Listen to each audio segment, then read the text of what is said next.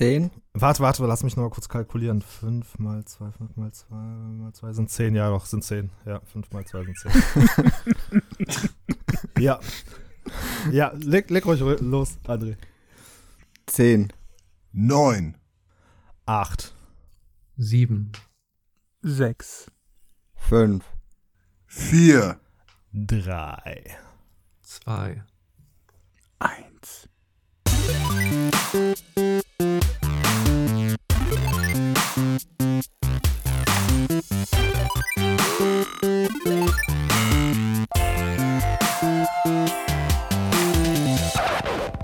Herzlich willkommen, werte Geeks und Anwärter. Mein Name ist Jengis und ich begrüße euch freudig zu unserem Geek-Geplauder-Spezial. Der Güte meiner Mitmenschen sei Dank wird das heute auch kein Selbstgespräch. Ein herzliches Hallihallo an meinen hochgeschätzten Podcast-Kollegen, meinem Brother from Another Mother, Kinositz, Dauerbesetzer und stolzer Besitzer einer PS5, Tjobben. Schönen guten Tag. Freut mich wieder da zu sein. Weiter geht's mit Plauderveteran, Connoisseur japanischer Vielfalt, meinem einzig wahren Otaku-Seelenverwandten Hallöchen Toni-san. Hi Jengis und hallo an alle Zuhörer. Ebenso bin ich erfreut über unseren Motorsport-Experten des Vertrauens, Film- und Fernsehguru meines Herzens, den einzig wahren Steven. Hallo. Und last but not least, es beehrt uns ein Gast, jemand, dessen Expertise weitreichenden Einfluss genommen hat in den Weiten der geschriebenen Filmwidmung. Die deutsche Antwort auf Kritikerlegende Roger Ebert. Einen tobenden Applaus. Herzlich willkommen in der Runde, André. Hallihallo. Servus Jungs und vor allen Dingen auch ein Servus an unseren äh, werten Gast. André, freut mich äh, sehr, dass du heute bei uns mit dabei bist. Für unsere Zuhörer kurzen Hinweis am Rande. Der André ist uns persönlich nicht neu. Äh, wir beschreiten einen jeden Tag, beginnend damit, dass wir ein paar Worte mit André wechseln, was immer sehr interessant und sehr lustig ausfällt. Aber unseren werten Zuhörern vielleicht ein paar Worte über dich, André, denen du noch nicht bekannt bist. Ja, vielen lieben Dank, lieber Jengis, für die herzlichen Worte und natürlich die tolle Einladung. Die wollte ich mir nicht entgehen lassen. In diesem Sinne auch an den Rest in der Runde. Danke, das freut mich richtig doll, denn die letzten Tage waren in Sachen Gaming ja außerordentlich turbulent. Und darüber mag ich natürlich mich mit Gleichgesinnten gern unterhalten. Kurz zu meiner Person.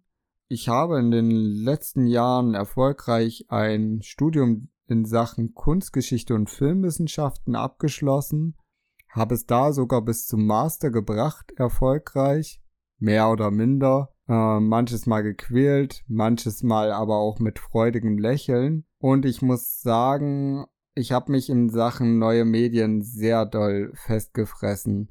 Ich mag das Altertümliche durchaus hier und da, das hat mir auch einen wahnsinnigen Fundus mitgegeben in Sachen Repertoire, was das Sprachliche angeht, aber auch was die Einordnung in die Kulturgeschichte anbelangt. Aber letztlich legt mein Herz für elektronische Medien, für Filme, Serien und natürlich Videospiele. Ich untersuche wahnsinnig gerne Serien, ich schreibe gern drüber, ich quatsch gern drüber. Im Endeffekt ist das nicht so artfremd zu dem sonstigen Geplänkel, was ihr betreibt. Und dahingehend hat es mich in den letzten Jahr zu Movie Jones verschlagen. Eine kleine, aber feine Seite, in der wir über ähm, verschiedene Themen berichten, was so den News-Alltag zu Filmen angeht, auch zu Serien und hin und wieder sind auch Videospiele dabei. Mir hat es außerordentlich Spaß gemacht, auch mal über die Game Awards im Sinne eines Live-Tickers zu berichten. Und damit habe ich mir, glaube ich, so ein wenig das Steckenpferd erarbeiten können, um heute hier mit auftrumpfen zu können. Ich habe aber, das muss ich einfach neidlos anerkennen, wahnsinnig eloquente und ja gut vorbereitete Konkurrenz oder Mitstreiter gefunden. Von daher ist alles im Lot hier. Die Meilenweinigkeit auch wirklich sehr zu schätzen weiß. Äh, ich werde dessen nicht müde, André, einfach nochmal anzumerken, dass deine Texte auch wirklich einen qualitativen Wert haben. Anders als dein Beitrag hier, ja. ja, Im Gegensatz zu meinem Beitrag. Hier jetzt ja gerade genau. Deswegen, äh, Leute, wenn ihr euch mal einen Gefallen tun wollt und einen Gegensatz herstellen zu dem Dummgelaber, den ich hier verzapfe, tut euch gerne mal Andres Beiträge an. Ja, vielen Dank, das freut mich. Ihr habt schon gemerkt, heute ist es doch recht gesellig und sehr, sehr, sehr gemütlich, um nicht zu sagen schon fast intim an diesem Gesprächstisch mit sage und schreibe fünf Personen. Habe ich richtig gezählt? Fünf? Eins, zwei, drei, vier, fünf? Cengiz, du solltest nicht zählen.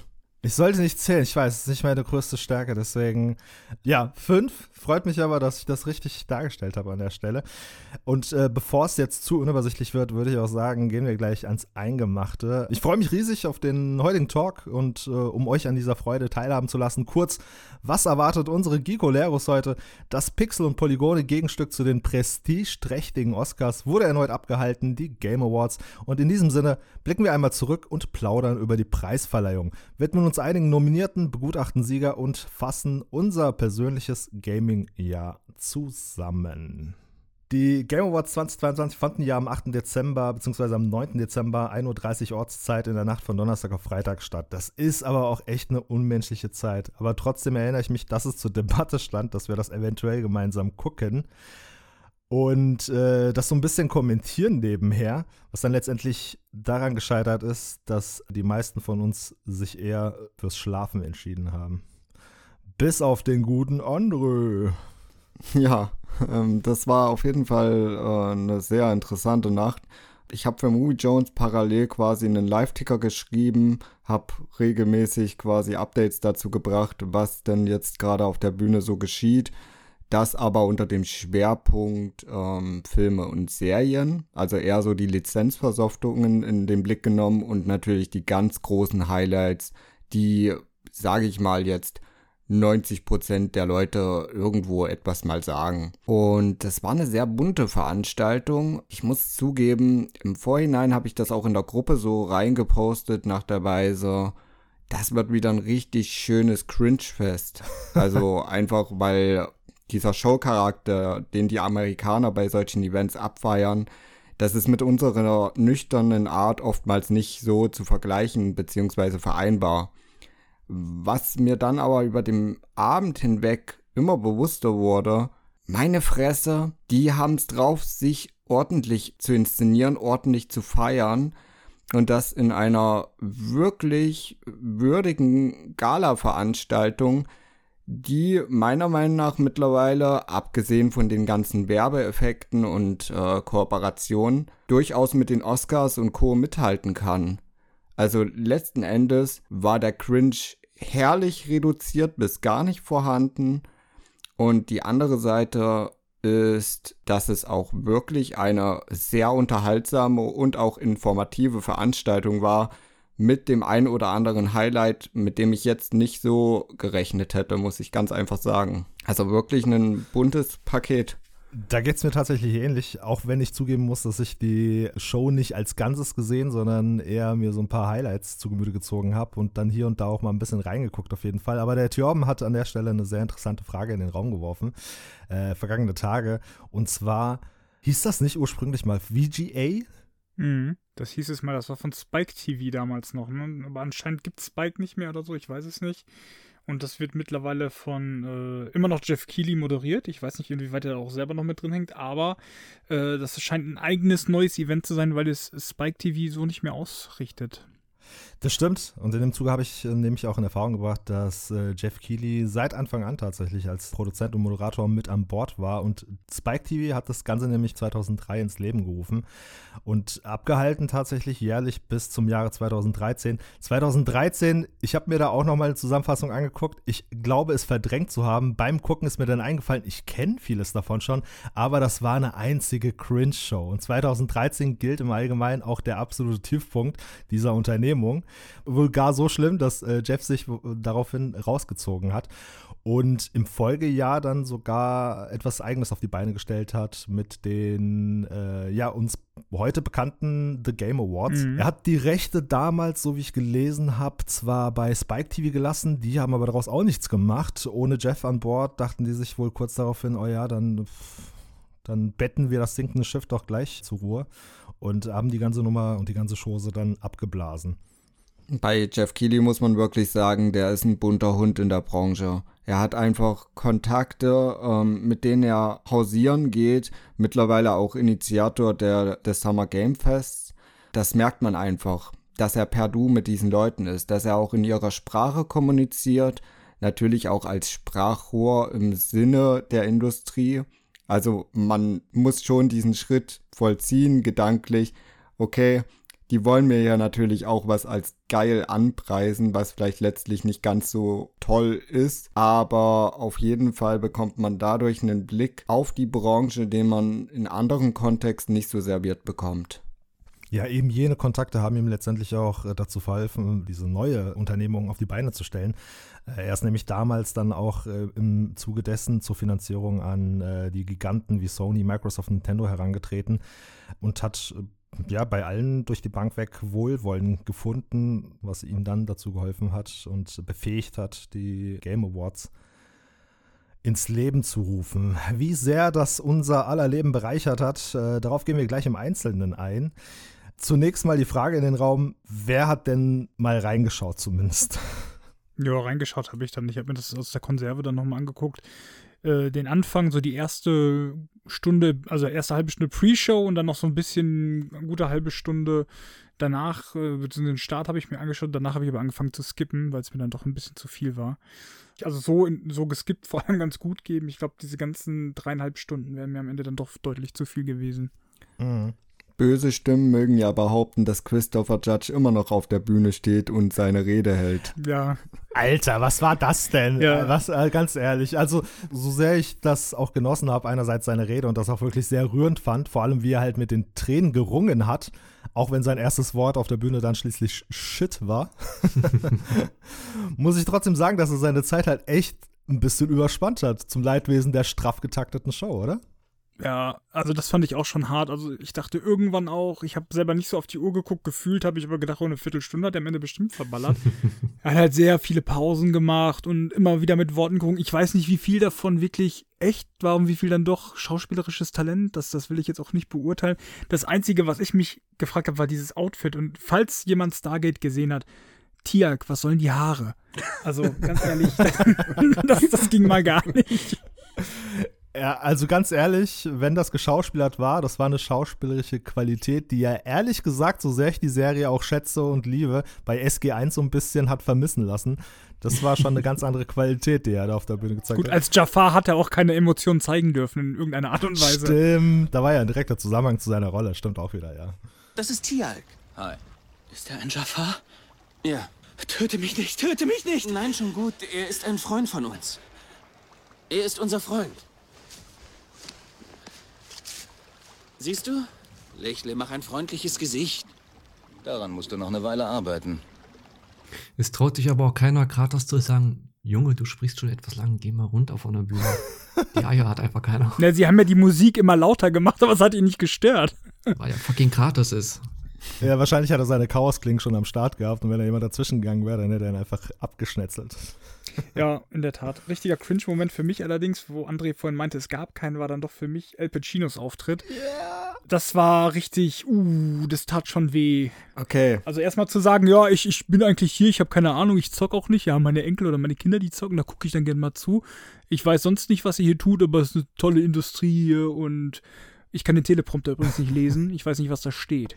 Das war schon, das war schon richtig hart. Also da muss ich sagen, mm, da kann man, weiß ich nicht, auch wenn es hundertmal El Pacino ist, äh, professioneller wäre da doch schon ein bisschen schöner gewesen. Ganz ehrlich, einerseits hat es mich zwar sehr gefreut, eine Filmlegende wie Al Pacino auf der Bühne zu sehen, aber andererseits war es doch auch ein Hauch von Cringe, weil er hat so ein bisschen lost gewirkt, wie der Opa, der beim Einkaufen mit der Familie in der, in der Shopping Mall irgendwie verloren gegangen ist. So hat er auf mich ja. gewirkt. Ja, Erinnert mich ein bisschen an dieses Travolta-Meme aus äh, Pulp Fiction. Ja, stimmt. Perfekt, ja. Ein wenig kommt es dem nahe, ja. Also muss man schon sagen. Ähm, ich habe ja immer noch die Hoffnung, dass es da doch eine größere Verbandelung gibt, die wir jetzt noch nicht so sehen können, weil äh, Al Pacino hat im Hintergrund auch ein paar Fotos mit ähm, Hideo Kojima geschossen. Stimmt. Und es wäre nicht das erste Mal für Hideo Kojima, dass er eine Filmberühmtheit in sein Spiel einbaut. Also vielleicht gibt es da doch eine Überschneidung, vielleicht ist es aber auch einfach nur eine unglückliche Wahl gewesen. Weil auch ich sehe ihn super, super gern. Ich liebe diesen Schauspieler, aber es muss alles irgendwo in einem Kontext stattfinden. Und das war dann vielleicht nicht ganz richtig. Man muss ja dazu sagen, dass, äh, dass Hideo Kojima ja auch absoluter Filmliebhaber ist. Ne? Also wenn man seinem, seinem Instagram-Content folgt, dann hast du jetzt zwischendurch, zwischen den ganzen Death Stranding-Posts, äh, immer mal so, dass er irgendwie eine neue DVD oder eine neue Blu-ray postet, die er sich reingezogen hat. Ich zitiere an der Stelle eine Aussage von ihm. Mein Körper besteht zu 70 Prozent aus Film. Ja, ja, ja, genau, genau. Das war eine Aussage von Hideo Kojima. Und tatsächlich freue ich mich schon darüber, wenn über die Spiele-Highlights ähm, dieses Jahr sprechen, ne, die jetzt rausgekommen sind ähm, bei den Game Awards, die äh, angeteasert, angetrailert wurden. Aber ich könnte mir vorstellen, so wie André das gesagt hat, ähm, das bedeutet ein bisschen mehr. Ich könnte es mir auch vorstellen. Mhm. Weil man in dem Fall sogar sagen muss, er hat sich ja seine Heat Blu-ray signieren lassen von Stimmt. Al Pacino. Das hat er auch extra ganz, ganz stolz gepostet. Also Ja. vielleicht ist es doch nur die Begegnung eines äh, Fans im Endeffekt. Aber wie gesagt, es würde wirklich nicht verwundern. Habt ihr in dem Zusammenhang äh, in den vergangenen Tagen seinen Tweet mitbekommen, wo er ein Bild von Jordan Peele gepostet hat? Das hatte ich gesehen und da habe ich aber das nicht weiter verfolgt. Kann ich mir auch sehr, sehr gut vorstellen, diese Zusammenarbeit in irgendeiner Weise. Ja, ja. John Peel macht ja auch gerne mal ein paar abgefuckte Plot-Twists, die er in seinen Filmen verbaut. Ich finde, das harmoniert doch sehr gut mit dem, was äh, Hideo Kojima auch so äh, erarbeitet hat in den letzten Jahren. Insofern kann ich mir die Symbiose aus den zwei Personen eigentlich auch ziemlich gut vorstellen und wäre auch sehr gespannt darauf, was äh, uns da erwarten könnte, wenn die zwei zusammenarbeiten. Ja, also auch gefühlt war Nope irgendwo schon sehr Kojima-esque, muss ich sagen.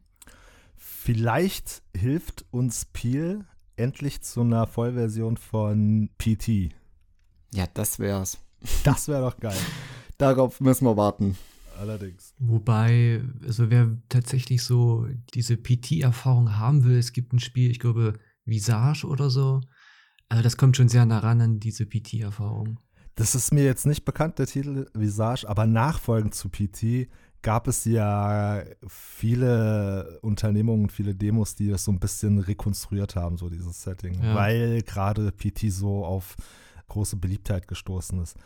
Ich habe es auch gespielt, muss ich sagen, liegt sogar noch auf meiner Platte, aber es war doch beim ersten Durchlauf recht anstrengend, muss ich sagen. Also ich war schon sehr angespannt und ich bin jemand, der wirklich viel weg kann. Mir sagt das gar nichts, gerade um ehrlich zu sein. Hm, PT? Ja. Sagt dir nichts? Nee. Ich glaube, wir hatten doch neulich drüber geredet, über ähm, das Ganze zu Silent Hill.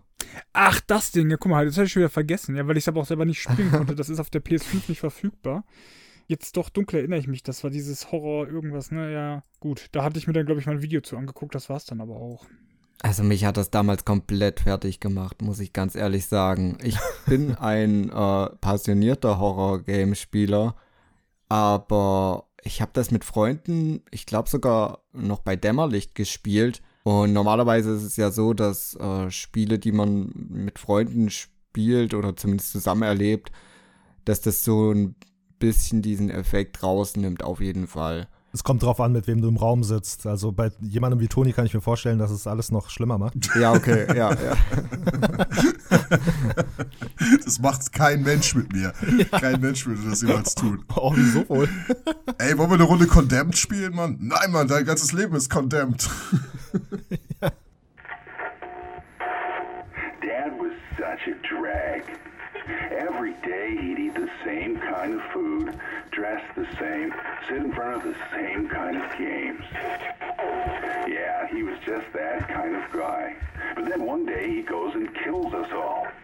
He couldn't even be original about the way he did it. I'm not complaining. I was dying of boredom anyway. But guess what? I will be coming back, and I'm bringing my new toys with me.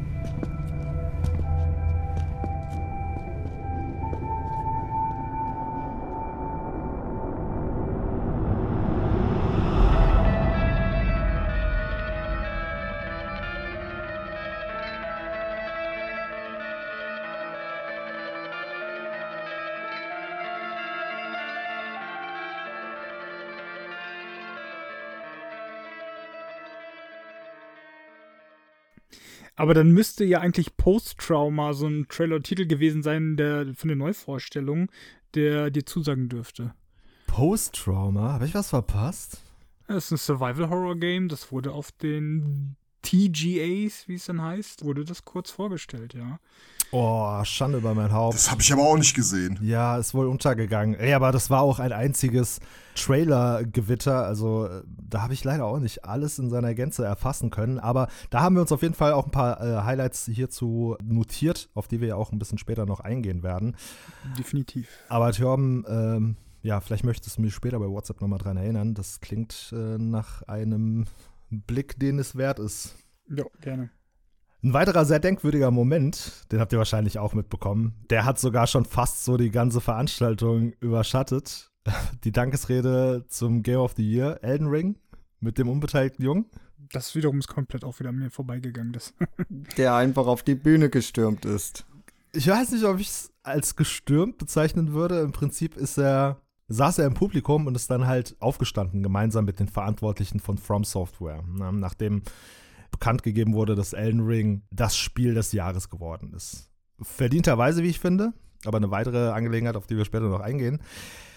Und er ist dann gemeinsam mit den Verantwortlichen schließlich auf die Bühne und zuvor hat halt niemand bemerkt, dass er nicht dazugehört. Und äh, schließlich ist er dann irgendwann im Anschluss zur Dankesrede ans Podest und hat verlauten lassen, hey Martin, nur ganz kurz, ich will allen Danke sagen und den reformierten orthodoxen Rabbi Bill Clinton nominieren. Okay, ja, super verwirrt. Erstmal keiner gerafft, was das soll. Der Junge wurde dann anschließend von der Polizei verhaftet und Tage danach, Jason Schreier hat ein Online-Interview mit ihm äh, gehabt und äh, in Erfahrung gebracht, dass der junge Mann Martin heißt. Und im Laufe des äh, Gesprächs hat er eine Frage auf Hebräisch gestellt und dann seiner Reaktion ableiten können, dass der Junge wohl selbst jüdischer Abstammung ist, auch wenn er das wohl abstreitet. Und dadurch ist ja dann auch eine große Diskussion entfacht, eine Kontroverse, die dann natürlich auch sehr hitzig äh, in den nachfolgenden Tagen diskutiert wurde. Der ein oder andere hat es so ein bisschen als antisemitisch verstanden, weil diese ja gestörte Debatte um die Juden, die im Hintergrund die Fäden ziehen und im Prinzip alle Geschicke der Welt lenken, ist halt in letzter Zeit leider wieder aufgekommen. In dem Zusammenhang natürlich auch antisemitisches Vorgehen gegen Juden. Und so hat man das zunächst verstanden. Aber seiner Aussage nach war das wohl einfach nur ein sinnloser Prank gewesen, den niemand verstanden hat. Das Witzigste, was dieser Stunt hervorbrachte, ist eine Bill Clinton-Mod im Spiel Elden Ring. logisch, logisch. Nice. Okay wie gesagt, ich habe es überhaupt nicht mitbekommen. Das ist aber auch irgendwie überhaupt nicht durch meinen Newsfeed oder so gegangen. Das ist komplett äh, was Neues für mich gerade. Ich finde es dann schon wieder fast tragisch, dass sowas bei so einem großen Event passieren kann, dass da einfach jemand mit auf die Bühne kommt, der da einfach nicht hingehört. Also allein aus dem Sicherheitsaspekt, den es da auch irgendwo gibt, weil ja. wir reden jetzt zwar nicht von Hollywood-Stars unbedingt, die da ganz oben stehen, wobei mit äh, Ach Gott, jetzt komme ich gerade nicht mehr auf den Namen. Hatten wir vorhin den alten Mann? Al Pacino. genau, mit El Pacino. Hat es ja trotzdem da auch einstehen, dass es da schon irgendwie fragwürdig, dass da so gar keiner irgendwie ein Auge anscheinend drauf zu haben scheint und zu guckt, wer kommt denn da gerade auf die Bühne, darf der das auch oder nicht. Aber ich glaube, ich glaube, das hängt auch ein bisschen damit zusammen. Ich habe mich nachfolgend ein bisschen schlau machen wollen, nachdem ich die Show ja nicht geguckt habe. Mir ist aufgefallen, es gab relativ wenig Polarisierung seitens Berichterstattung im Hinblick auf das Event als Ereignis. Weil ich glaube immer noch, das Attraktivste an den Game Awards sind eben die Neuankündigungen und die Trailer zu neuen Spielfutter. Das glaube ich allerdings auch, ja. Ja, ganz ehrlich, deswegen gucken die Leute das. Also ähm, die äh, Preisverleihungen an sich selbst verlieren ja in den letzten Jahren wirklich merklich an Boden. Jetzt nicht nur betreffend äh, von Spielenominierungen, sondern Golden Globes, Oscars, das hat alles nicht mehr so diesen Gradmesser im Zeitalter von Streaming und Co. Und letztlich ja, das guckt man so am nächsten Tag mal schnell durch. Aber diese Trailer-Reveals und auch dieser Hype, der damit entfacht wird auf der Bühne, ich glaube, das ist dieser Aspekt, der die Leute vor die Fernseher und Computerbildschirme treibt. Ja, vielleicht bin ich da schon zu alt, aber ich bin dann auch eher einer von denen, die sich dann eben am nächsten Tag normalerweise die Trailer angucken und nicht die ganze Nacht durchmachen. Es hängt aber auch ein bisschen vom Event ab. Früher habe ich das bei der E3 zum Beispiel gerne gemacht. Da habe ich mich wirklich hingesetzt, auch teilweise Urlaub dafür genommen, weil je nachdem, wann die Pressekonferenzen waren, das eben auch in den Nachtstunden auch war. Und dann habe ich da wirklich auch die Nächte durchgemacht und, und mir die ganzen Pressekonferenz und Keynotes angeguckt und wirklich jeden Trailer gefeiert. Wenn ich da heute dran zurückblicke oder denke, denke ich auch nur, ja gut, als Jugendlicher oder so war das okay, das würde ich heute, nee, würde ich heute nicht mehr machen. Also, da ist mir mein Schlaf wirklich zu heilig für geworden. Aber ich muss zugeben, die E3 wäre es mir auch mehr wert als jetzt die Game Show Awards. Das stimmt halt auch nochmal. Die E3 hat für mich persönlich auch nochmal einen viel höheren Stellenwert, auch wenn sie in den letzten Jahren auch extrem Federn gelassen hat. Mhm. Spätestens seitdem Nintendo auch keine eigene Keynote mehr gibt, sondern nur noch diese Kack-Directs da macht, ähm, hat das alles an Flair verloren, aber die ist für mich persönlich immer noch viel wichtiger oder das wichtigste Gaming-Event des Jahres. Also es ist halt auch eine komplett andere Dynamik. Ne? Also in der, in der, E3 stehen eben die Spiele und, und die Neuankündigungen und, und so weiter steht halt alles im Vordergrund, während es bei den Game Awards halt eher äh, Rahmenprogramm ist. Wenn es auch letztendlich das ist, was bei den Leuten hängen bleibt, äh, stellen sich hier halt eher so mehr die Verantwortlichen der Branche heraus und äh, sehen das, glaube ich, ein bisschen auch als Gelegenheit, um sich selbst zu profilieren und um sich selbst darzustellen. Und deswegen ist es, glaube ich, gerade bei unserem Klientel weniger interessant. Also ich muss persönlich aber sagen, was mir an den E3-Sachen missfällt, ist, dass das einen deutlich höheren Cringe-Charakter hat. Also speziell auch jetzt nicht nur diese Show-Einlagen, wie wir sie von Ubisoft und Co. kennen, die dann mit Just Dance eine große Party da zu feiern versuchen, die niemand nachvollziehen kann, sondern eher auch, naja, dieses typische Manager-Geschwafel.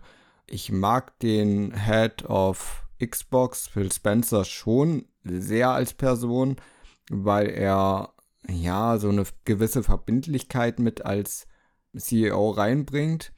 Aber wenn er da anfängt auf der Bühne von Microsoft, the most uh, immersive the, the best, the world premiere und was weiß ich nicht alles, da bin ich dann meistens raus. Muss ich ganz ehrlich sagen, weil das, wenn das in jeden zweiten Satz fällt, verliert es für mich irgendwie seine Wirkung und wird, ja, wortwörtlich zum Meme einfach nur noch. Best of our art form here with you in LA. And the moment you get to experience breathtaking new stories, new worlds, and new heroes for the very first time. This moment isn't just about finding some new games, it's about discovering your new games. This decisive moment of discovery is etched in your gaming history. We premiered the most epic open world racing game, Forza Horizon 5, bringing you a vibrant and authentic depiction of Mexico in a game built from the ground up for next gen. While the team at Turn 10 is hard at work on the next Forza Motorsport. Also da gebe ich dir grundsätzlich zwar recht, dass so ein bisschen die Tragkraft da verloren geht, wenn man eigentlich immer nur mit Superlativen um sich haut und dennoch ist gerade Phil Spencer einer der ganz großen für mich, einer der wenigen, wo ich wirklich abnehme, dass der, der da auf der Bühne steht und der verantwortlich für das Produkt Xbox ist, auch selber ein Gamer ist, der da Bock drauf hat, dem wirklich Spiele am Herzen liegen und äh, das rechne ich diesem Menschen halt wirklich hoch an. André, da hatten wir ja auch in den Kulissen bereits ein paar Worte drüber verloren und ich habe das so ein bisschen verstanden als the American Way, wie man es halt macht. Das ist so ein bisschen der Pioniergeist, halt alles einfach spektakulär. Ja, sei es jetzt irgendwie eine äh, politische Wahl oder äh, sei es ein Spieleevent. Da findet halt alles immer in einer ganz anderen Dynamik statt, wie es jetzt hierzulande äh, stattfinden würde. Es wird dann halt alles immer sehr krass aufgebauscht, ja, sehr krass gefeiert und dann auch gerne mit solchen Schlagworten um sich geworfen. Bigger is always better. Aber es scheint auch abzufärben. Äh, um nochmal einen kleinen Exkurs in das Thema Sim-Racing zu machen. Vor kurzem ist ein neues Lenkrad vorgestellt worden von der französischen Firma Thrustmaster und die haben auch zum ersten Mal auf Twitch dann einen Livestream gemacht und das da vorgestellt. Und das war auch genauso, wie André das gerade beschrieben hat. Also es wurde nichts von dem irgendwie gesagt oder besprochen, was wir Fans eigentlich hören wollten von dem Produkt, sondern einfach nur, wow, it's amazing, it's the world's best wheel what you can ever drive bist und du denkst nur, Mann, ja, nee. Und das von Franzosen. Also Gott, Amerika ist ansteckend. Was ich auf der anderen Seite nochmal sagen muss, ist bei den Game Awards, die werden ja immer noch sehr belächelt dafür, dass sie eben nur eine Spieleveranstaltung sind. Eine Werbeveranstaltung könnte man vorhalten. Im Endeffekt muss ja aber irgendwo mal der Anfang gemacht werden. Und ich rechne das Geoff Keighley wirklich groß hoch an, dass er das auf die Beine gestellt hat. Denn im Endeffekt, wenn man es mal ganz nüchtern betrachtet, ist es bei den Oscars, bei den Golden Globes, bei der Goldenen Palme und was weiß ich alles, was es da für Preise gibt. Nichts anderes. Man schaut so verächtlich auf Videospiele herab. Auf der anderen Seite ist es ja aber eine Industrie, die den meisten Umsatz mittlerweile fährt und die auch mal sich selbst gerne feiern darf. Ja, und wir als Zocker freuen uns ja sowieso darüber, dass unser Hobby zunehmend ins äh, Rampenlicht kommt, mehr Aufmerksamkeit erhält und man das halt endlich mal als Fakt und als Tatsache annimmt, dass es tatsächlich die umsatzstärkste Branche der Welt ist und sogar die Filmindustrie bereits lange und weit hinter sich gelassen hat. Mhm. Um das nochmal klarzustellen, äh, Killerspieldebatte und Co. hat man ja. Also über Publicity können sich Gamer wahrscheinlich nicht beschweren. Hm. Aber zumindest ist es jetzt positiver konnotiert. Ja, definitiv. Es ist halt im Endeffekt auch so, ihr habt es gerade schon gesagt, die Oscars oder sonst was sind im Endeffekt auch alle aus der Industrie gesponsert. Die machen es nicht anders. Videospiele bekommen halt immer noch diesen Kinderquatsch-Touch irgendwie mit beigeschoben, aber ja auch nur von außen. Das macht ja von innen keiner. Und ganz ehrlich, wenn sich irgendwie die Pornoindustrie mit den AVN Awards schmücken darf, dann können wir das auch mit irgendwelchen Videogame Awards. Moment, Moment, mal kurz zurückspulen. Es gibt äh, eine Porno-Preisverleihung? Natürlich. In den USA gibt es die, die AVNs, das ist, glaube ich, Adult Video News oder sowas. Mhm. Moment, ich kann nicht so schnell schreiben. Und in Deutschland hast du ja auch immer noch die Venus, da werden ja auch Preise verliehen, ne? Also so ist das nicht. Und du hast dann, glaube ich, tatsächlich so Preise wie Best Blowjob und so. Also, ja, richtig, richtig. Ja. Also in den USA, da stehen wirklich die Mädels auf der Bühne und freuen sich über den Preis. Thank you, Mommy and Daddy. That's for my daddy. Alter. Finde ich schwierig. Alter, oh shit, okay, krass. Wer wählt denn die Preise aus? Die Community? Ich weiß es nicht. Ich habe hart hierfür gearbeitet, ne? Das ist die geilste Dankesrede bei der Porno. Ich habe hart hierfür gearbeitet. Jungs, ihr gebt mir wieder ordentlich äh, Schneiderarbeit. Lasst nichts oh. anbrennen. danke, danke dafür. Ach, meine nice. Güte. Du bist aber auch immer zimperlich. Ja, das, äh, das war mal ein interessanter Ausflug. Aber um äh, nochmal zurück aufs äh, Wesentliche zu kommen, äh, gibt es denn weitere Ereignisse an dem äh, besagten Abend, den ihr hervorheben möchtet? Äh, ja, tatsächlich. Also ich habe mir nicht viel davon angeguckt. Ich habe ganz gezielt nach Trailern geguckt, muss ich ganz, ganz klar sagen. Und ein Game ist mir aufgefallen, da, da hätte ich nicht mit gerechnet und das ist ähm, das Announcement von Vampire Survivors. Das ist halt irgendwie so, so ein Handy-Game gewesen, was sie halt richtig, richtig fett aufgezogen haben, so. Also, die, die hatten so ein paar Schlagworte. Don't do drugs, play this game oder so. Ich habe es jetzt gar nicht mehr so, so auf dem Schirm. Aber da habe ich gedacht, krass, dass sie quasi so eine Überblendung machen hier zu, zu Vampire Survivors und dass ein Handy-Game einfach so, ne, ich meine, über Mobile Gaming haben wir schon gesprochen, da scheiden sich ja die Geister. Ich bin ja eher ein Enthusiast, was das angeht. Aber die Inszenierung von so, ich sag mal, recht schlichtem Handy-Game war dann doch recht pompös. Do you folks have phones? The original Vampire Survivors is out now on mobile. The full game for free for real. Please be excited! Available now for iOS and Android. Stop doing drugs. Be the bullet hell. Oh yeah. Ja, ich habe es auch mitbekommen und ich äh, musste auch überraschend feststellen, welch großer Beliebtheit sich Vampire Survivors erfreut. Und dass gar davon ja so scherzhaft abgeraten wird, da es doch recht viel Suchtpotenzial mitbringt. Ich habe es bisher noch nicht gesehen, auch nicht gespielt. Also es ist weitestgehend an mir vorbeigegangen, nur so halt eben von Erzählungen von der Berichterstattung. Und deswegen ist es tatsächlich ein Titel, den ich mir vorgemerkt hatte, um da zumindest mal auf den Zahn zu fühlen, was denn an diesem Suchtpotenzial tatsächlich gegeben ist.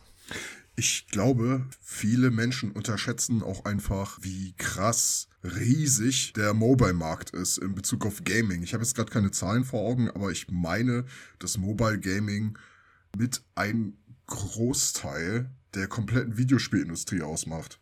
Ja, tatsächlich, tatsächlich. Was man entweder als Missstand verstehen kann oder sich als Mobile Gamer darüber freuen. Ersteres. Aber was die Neuankündigung angeht, äh, darauf kommen wir, kommen wir ein wenig später nochmal zurück. Habt ihr im Hinblick auf das Event, auf diese Gala noch äh, irgendwelche Vorkommnisse, an die ihr euch erinnert oder die ihr noch in den Raum werfen wollt? Vielleicht noch die musikalischen Komponenten, die wirklich außerordentlich gelungen waren. Also speziell erinnere ich mich an den Show-Act zu Diablo 4. Das war schon echt cool gemacht. Und natürlich zum Schluss dieses Medley, was ja mittlerweile zum guten Ton gehört bei der Veranstaltung. Ja, und da fällt mir auch ein, dass, dass ich den Music Act zu God of War sehr, sehr schön fand, gleich zu Beginn nach der, nach der Bekanntgabe, beziehungsweise nach, nach, der, nach der sehr rührenden und berührenden Rede von, ähm, von Christopher Judge, genau. Fand ich auch ein sehr schöner Auftritt auf jeden Fall. Das war auf jeden Fall sehr gelungen, auch mit diesem künstlichen Schnee, den man dann herabrieseln hat lassen. Da hat man sich wirklich Ja, atmosphärisch sehr schön drauf einlassen können. definitiv. Ich weiß noch, dass ein Typ im Crash Bandicoot-Kostüm da rumgehüpft ist für dieses Crash-Team Smash Brothers Klongewichse, aber ob das jetzt ein Moment ist, an den man sich erinnern will, weiß ich nicht. Das war auch eher cringe. Oh nein, Jungs, bitte nicht wieder, bitte nicht wieder die Debatte Mario gegen Crash Bandicoot. bitte, bitte. Wer verliert Crash Bandicoot eh? Ich wollte es gerade triggern.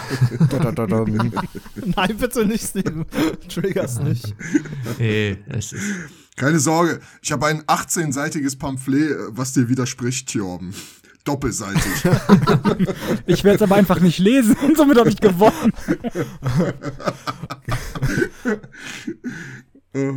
Ich würde sagen, genug des äh, belanglosen Geplänkels. Neben Fotolichtgewitter, rotem Teppich und dem Who is Who der Branche ist das Ereignis natürlich in erster Linie immer noch eine Preisverleihung. Eine Gelegenheit, um jene Titel zu ehren, die es verdient haben, infolge ihrer Leistung an die Spielerschaft. Aber wie verdient ging das nun nach unserem Ermessen aus? Dies gilt es nachfolgend zu erörtern. Da allerdings sämtliche Kategorien und Nominierungen jeglichen Rahmen gnadenlos sprengen würden, haben wir uns ein paar für uns interessante rausgepickt, auf die wir nun abwechselnd eingehen möchten. Den Beginn machen wir ohne Umschweife mit dem großen Sieger des Abends, mit dem Spiel des Jahres.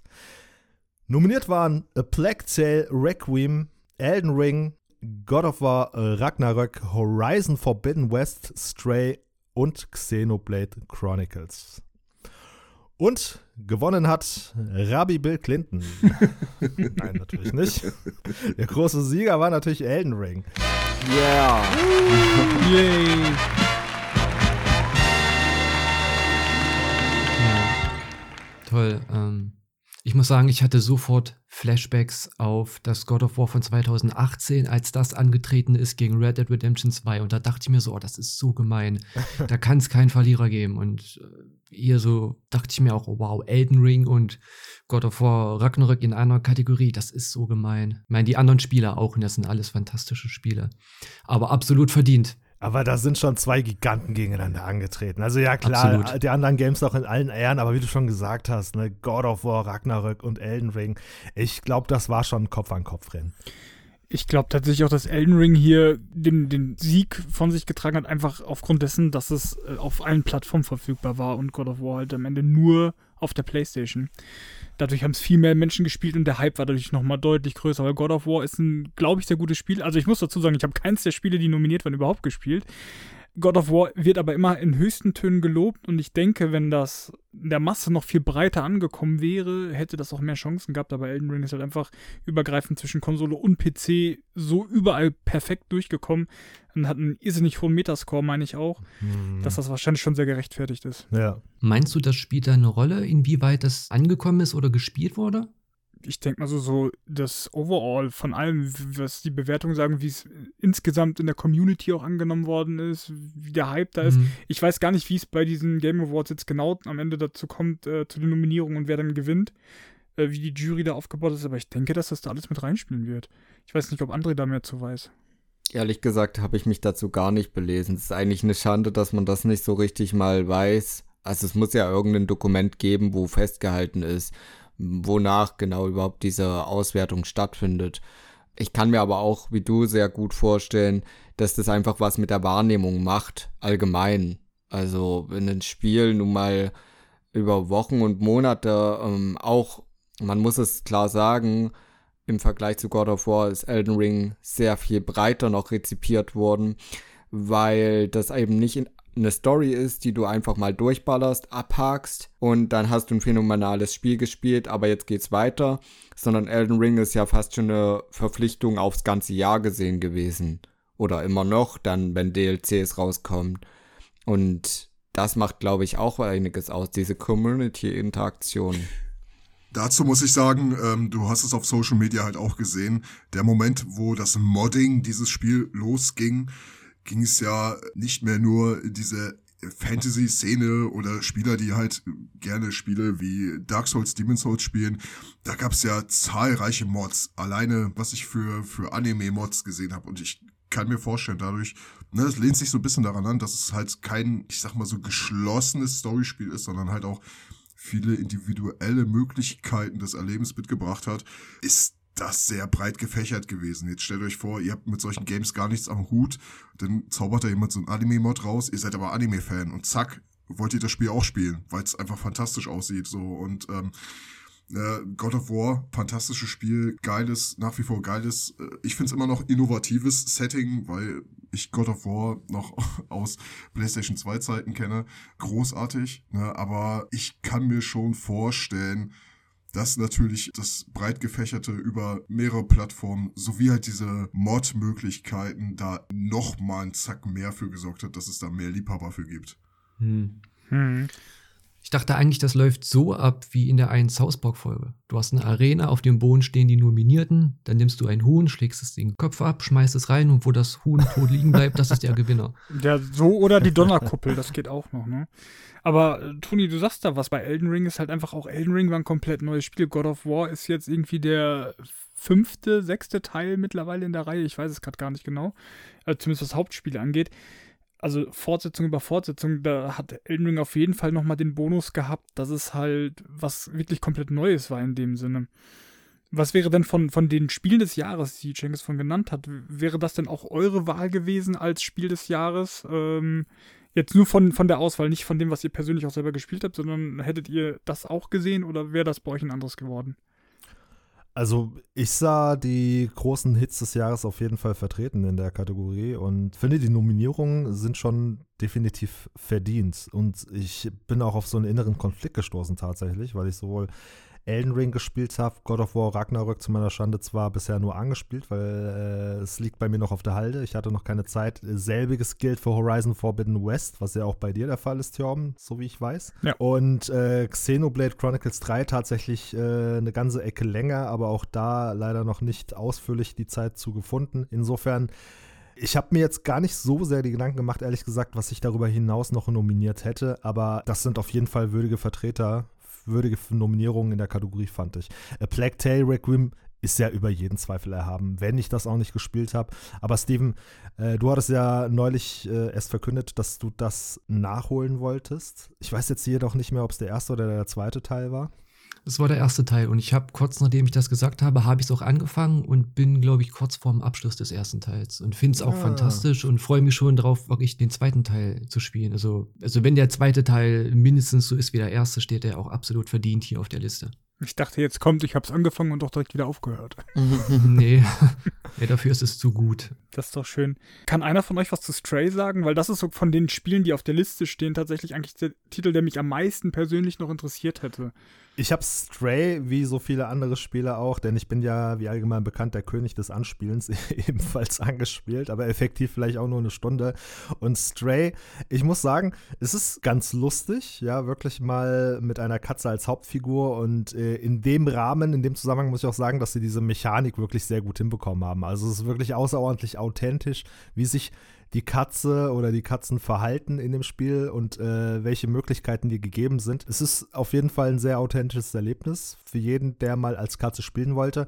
Aber ich kann leider nichts tiefergehenderes dazu sagen. Stray stach ja auch naja, raus aufgrund seines Storytellings aufgrund vieler Dinge, die auch nonverbal stattgefunden haben, dadurch, dass eine Katze ja nun mal nicht spricht, wenn sie nicht zufällig Garfield heißt und Montage hast. Und äh, insofern hat sie da einiges geleistet, von dem ich denke, dass es auch wieder hier verdient äh, auf der Liste gelandet ist. Aber so mega gereizt hat mich das Spiel jetzt ehrlich gesagt auch nicht. Es hat, es hat mich nicht besonders abgeholt, muss ich gestehen. Okay. Man kann auf jeden Fall positiv ähm, sagen, dass es echt schön ist, dass auch so ein kleinerer Titel Chancen auf das Spiel des Jahres hat. Das ist, finde ich, nicht unbedingt selbstverständlich. Ja, meine Berührungspunkte erstrecken sich auch nur auf die Memes und ja, Videos, Besprechungen und ähnliches. Das ist so ein Titel, irgendwann werde ich den gern mal nachholen. Ich weiß aber nicht, ob ich das bis zum Ende spiele. Ich dachte mir dasselbe. Ich dachte mir genau dasselbe, dass Stray eigentlich als in Anführungszeichen kleines Spiel da auch auf der Liste steht. Das hat mich auch richtig positiv überrascht und äh, auch gefreut, ja. Spricht am Ende auf jeden Fall für das Spiel, finde ich, dass es zumindest eine gewisse Qualität hat, sonst wäre es dann nicht, ne? Mhm, ja. Das definitiv. Nun gut, um es äh, Christopher Judge nicht gleich zu tun, schreiten wir mal lieber äh, voran, denn wir haben hier tatsächlich noch einiges auf der Liste und damit auch alles ähm, eine angemessene Erwähnung findet, äh, kommen wir nun zur nächsten Kategorie mit Titel Bestes Ongoing Game. Und nominiert waren in dieser Kategorie Apex Legends, Destiny 2, Final Fantasy XIV, Fortnite, wen wundert's, und Genshin Impact. Und den Preis abgeräumt hat in dieser Kategorie Final Fantasy XIV. Verdient? Wie seht ihr das, Jungs? Betretenes Schweigen irgendwie. Also dazu kann ich absolut nichts sagen. Ich habe Final Fantasy XIV irgendwann mal äh, gespielt, aber das ist, glaube ich, schon mindestens wieder vier, fünf Jahre her. Ist halt auch überhaupt nicht meine Kategorie. Also ich habe Destiny damals gespielt und gesuchtet, wirklich mit ein paar Freunden zusammen, aber den zweiten Teil dann schon gar nicht mehr gekauft. Fortnite, Genshin Impact, Final Fantasy und Apex Legends habe ich nie gespielt, nicht mal installiert oder sonst was. Pff ja, das ist leider bei mir genau dasselbe. Das ist nicht meine Kategorie. Da kann ich wirklich leider auch gar nichts zu sagen. Toni. Bleibt noch Toni. Ja, los geht's. Also natürlich als Final Fantasy Fan war damals, als das Spiel rauskam, der Hype natürlich riesengroß. Obgleich ich auch sagen musste, dass das Spiel zu Release sehr, sehr hardware-hungrig war und ich deswegen nie so richtig da reingefunden habe. Ja, ich habe da einen Charakter, ich habe da auch mal ein bisschen gespielt, Tatsächlich habe ich dieses Jahr mehr Genshin Impact gespielt. Ich finde es interessant, dass es nominiert ist. Also ich spiele das sehr gerne und es gehört auch definitiv zu den, zu den äh, Favoriten dieser Free-to-Play Online MMORPGs. Es hat natürlich dieses Jahr einen schönen Story, also so, so, so, so, so einen Plot-Twist bekommen. Dazu möchte ich aber gar nicht viel sagen. Ich kann aber auch tatsächlich zu, zu Final Fantasy ähm, da nicht so viel sei. Ich weiß gerade nicht, was da für neue Updates rausgekommen sind, was da für neue Story-Parts rausgekommen sind für Events, das weiß ich nicht. Ich muss aber sagen, bei Fortnite hat sich dieses Jahr ja wirklich viel getan. Jetzt nochmal ein bisschen aus meiner Szene raus.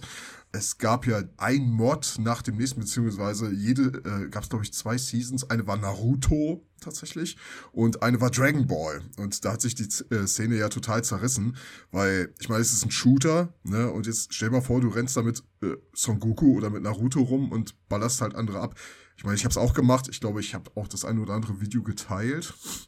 Tatsächlich. Aber für mich muss ich sagen, passt es immer noch nicht zusammen. Das ist für mich irgendwie Cash Grab, das ist für mich irgendwie eine Szene Angeln, die eigentlich damit überhaupt nichts zu tun hat.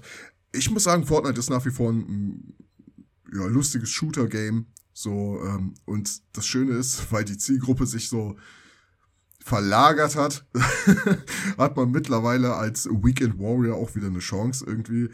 Ne, ähm, ich hätte Genshin Impact wahrscheinlich aus äh, persönlicher Perspektive eher den Award reingedrückt.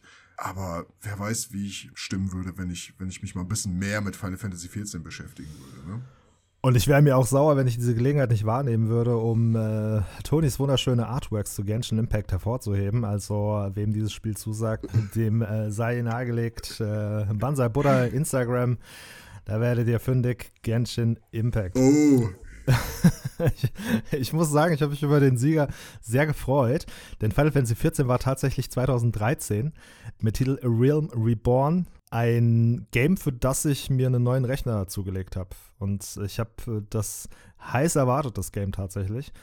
Fand es damals sogar schon sehr schade, dass Final Fantasy XI dann äh, unverdienterweise ähm, zu Grabe getragen wurde, weil es leider, ja, weil es leider weitestgehend unfertig war. Und insofern in dem Zusammenhang war A Realm Reborn auch ein sehr passender Titel, weil es war wirklich eine, eine Neugeburt und endlich die Aufmerksamkeit und die Widmung, die dieses Spiel verdient hat. Und mittlerweile gibt es ja, wenn ich mich nicht irre, insgesamt vier Erweiterungen. Tatsächlich sage und schreibe vier Erweiterungen. 2013 erschienen, wir haben das Jahr 2022 und das Interesse ist ungebrochen an diesem Spiel und das verdienterweise. Und je länger ich jetzt darüber sinniere, desto mehr Bock bekomme ich auch äh, wieder, wieder reinzufinden. Also Final Fantasy 14 ist, finde ich, hier an dieser Stelle definitiv ein verdienter Sieg.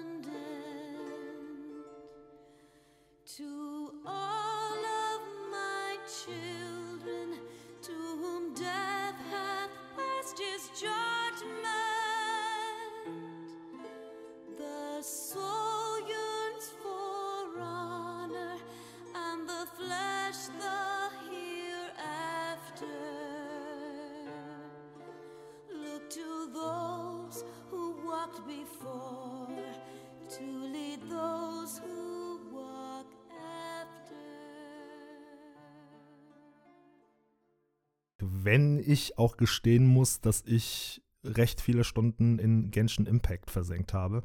Was ebenfalls ein sehr interessantes Spiel war, aber da besteht der Zusammenhang zu Breath of Wild, weil die doch recht frech und viel abgekupfert haben von Breath of Wild, vor allen Dingen im Art Design. Also ähm, das war so der häufigste Vergleich, den man damals zumindest, als das Spiel neu auf den Markt kam, gelesen und gehört hat. Der kam nicht von ungefähr, wie gesagt, die haben tatsächlich vieles abgekupfert. Aber ey, ich sag, lieber gut kopiert als schlecht neu erfunden. Also insofern finde ich das vollkommen in Ordnung.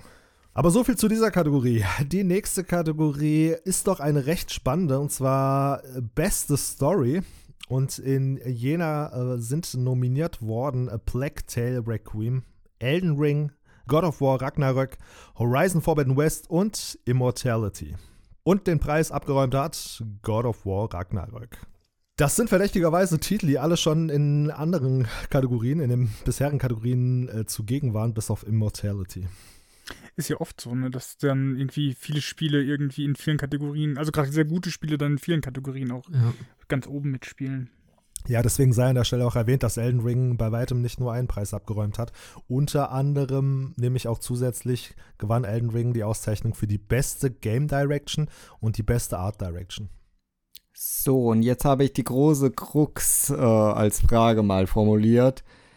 Findet ihr, dass Elden Ring in Sachen beste Story hier gut aufgehoben ist? Findet ihr, dass Environmental Storytelling wirklich auch Storytelling im klassischen Sinne ist, was man von der Kategorie erwartet? Da würde ich erst gleich nochmal sagen, wenn wir hier in der Kategorie beste Story sind, ich weiß nicht, ob alle von uns das gespielt haben, dass wir ein bisschen vorsichtig sind, was die, ähm, was Spoiler angeht. Äh, Elden Ring zum Beispiel habe ich auch noch nicht beendet. Ja, Ich habe keins der Spiele gespielt, also von dem her. Ich habe tatsächlich drei gespielt, allerdings nur zwei, wo ich potenziell spoilern könnte, aber äh, das mache ich natürlich nicht. Vielen Dank trotzdem nochmal an die Erinnerung an der Stelle, lieber Steven. Ja, das ist auf jeden Fall wichtig. Erstmal dazu sagen, dass Elden Ring mein erstes From Software-Spiel überhaupt war. Also, ähm, ich glaube, ich habe mir dann ein richtig gutes Spiel zu mir in Jungfrauen ausgesucht, brauchte aber tatsächlich eine Weile, um Elden Ring äh, eher gut zu finden oder zu schätzen zu wissen. Und die Art und Weise, wie die Story bei Elden Ring erzählt wird, ist schon wirklich einmalig. Deswegen denke ich, dass das Spiel in der Kategorie doch mh, gut aufgehoben ist, auch wenn es vielleicht erstmal nicht den Eindruck macht. Ich meine, God of War ist, ist es klar. Also der 2018er Teil äh, ist wohl so eine hammergeile Story und da vertraue ich denen einfach mal blind, dass sie das bei dem Teil auch wieder gemacht haben. Also da brauchen wir eigentlich überhaupt nicht drüber zu reden, ob äh, God of War da richtig ist in der Kategorie, denke ich mal, ob die jetzt gut oder, oder schlecht ist. Aber die Erzählweise von Elden Ring ist schon einmalig und deswegen, ja, passt, passt doch für mich. Ich muss ehrlich sagen, aus meiner Warte hat Elden Ring zwar schon eine Menge Lore und auch wirklich eine sehr interessante Spielewelt, die hier geflochten wurde, aber ich verstehe es halt ehrlich gesagt, auch wenn es hier deutlich stärker präsent ist als in den anderen From Software Spielen, verstehe ich die Story hier trotzdem nur als Rahmen, also wirklich nur als äh, Mittel zum Zweck. Äh, vergleichsweise zu anderen Games wie God of War ist die Geschichte hier doch recht, ja, verhalten und um nicht zu sagen, schon fast sporadisch, würde ich eigentlich sagen. Weil Elden Ring ist so ein so, so ein typisches Charakter-Customizations-Spiel. Also im Prinzip die Geschichte ist die, die du als Spieler strickst. Deswegen in dem Zusammenhang sehe ich Elden Ring ehrlich gesagt gar nicht mal als so verdient in dieser Kategorie. Ja, das stimmt schon. Ja. Äh, an der Stelle eine Frage für die, die es gespielt haben. Also ich habe es noch nicht angerührt tatsächlich.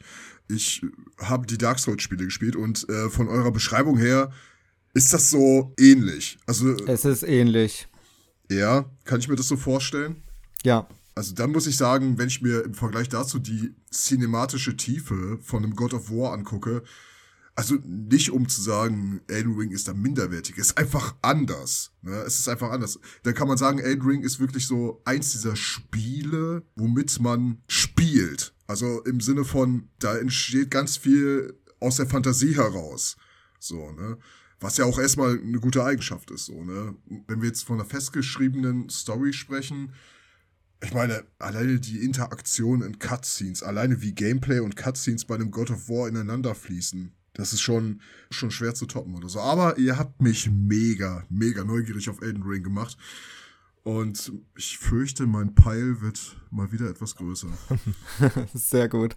Äh, ich gebe meine zwei Cent mal dazu. Steven, ich kann verstehen, dass du als Neuling von dieser Art der Präsentationsweise auf jeden Fall sehr angetan bist. Ich liebe es, in diesen Spielen von From Software wirklich eine Art Archäologe zu sein, der sich diese Spielwelt wirklich bitter hart erarbeiten muss. Das ist auf jeden Fall eine große Stärke. Aber man muss sagen, diese ganze Art der Präsentation hat doch mit der Zeit für mich als Souls-Veteran ein bisschen Federn gelassen. Ich möchte das gar nicht kleinreden, weil es immer noch besonders ist in der Gaming-Landschaft. Und natürlich haben wir diese ganzen cinematischen Spiele wie God of War genügend auch schon kennengelernt. Aber die Präsentation macht doch auch was für die Story aus, für das Medium. Man würde sich selbst in die Tasche lügen, wenn man das nicht mit reinzählt, weil dann wären auch die größten Filme nicht so, ja, toll, wenn man nur die Story auf ein Blatt Papier schreiben würde. Viele der besten Filme haben sogar eine relativ einfache Story, die aber wahnsinnig gut präsentiert und aufbereitet wird. Ich finde, das schließt sich nicht aus. Ja, ihr habt mich da aber tatsächlich mit euren Argumenten, äh, ja, ihr habt mich schon gekriegt. Das, äh, das kann schon sein, dass ich da wirklich als Neuling, weil es halt für mich eine komplett neue Erfahrung war, dem Wert Story vielleicht ein bisschen zu viel Punkte gegeben habe, als es äh, dann in dieser Story eigentlich angebracht wäre. Ja, eure Argumente sind schlüssig. Aber so viel zu dieser Kategorie. Äh, dann äh, wollen wir mal voranschreiten mit der nächsten. Und zwar Bestes Kampfspiel. Und nominiert waren in dieser Kategorie DNF Duel, JoJo's Bizarre Adventure All-Star Battle R, The King of Fighters 15, Multiverses und Sifu. Ich muss vorneweg sagen, ich war ein bisschen verwundert über Sifu, ehrlich gesagt, weil ich dachte, diese Kategorie umfasst in erster Linie ehemals Beat'em Up, wie man es genannt hat, heute eher Fighting Game. Also so ein klassisches 1 gegen 1 Scharmützel. Hätte ich jetzt auch gedacht. Ja. Deswegen hat es mich doch ein bisschen überrascht, ehrlich gesagt, dass Sifu hier überhaupt gelandet ist. Aber Sifu ist ein Beat'em Up trotzdem. So ein Side-Scrolling Beat'em Up, dann ähnlich wie früher Double Dragon oder sowas auf dem NES, wer es noch kennt. Genau, okay. genau, richtig. richtig. Ja. Aber eben kein Fighting Game. Deswegen ist es auch so, dass so ein bisschen der bunte Hund, ehrlich gesagt, so im Vergleich zu den anderen Titeln. Weil die anderen sind ja doch, ja, recht klassische Fighting Games. Ich kenne auch so Sifu tatsächlich keines so richtig. Ja. Ich bin da, ich bin da ein Dinosaurier. Beste Kampfspiele gibt es für mich eigentlich nur Dead or Alive, Tekken und äh, Street Fighter. Dead or Alive nur aus einem Grund, wie wir wissen. Natürlich.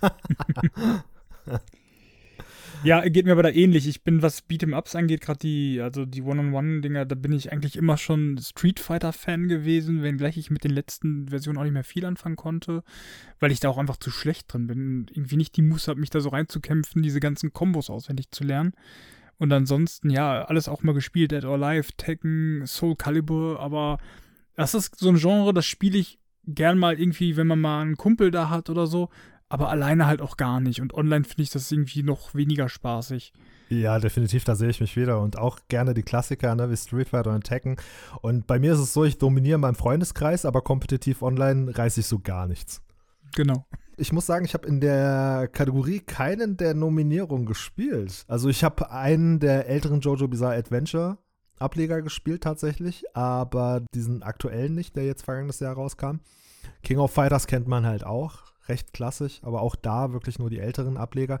Ich glaube, am interessantesten ist tatsächlich der Sieger der Kategorie, und zwar Multiverses. Ebenfalls zwar bisher noch nicht Hand angelegt, aber bei einem Mashup von Charakteren wie Shaggy und Batman und Wonder Woman oder Bugs Bunny und vielen anderen Konsorten aus dem Hause Warner Brothers.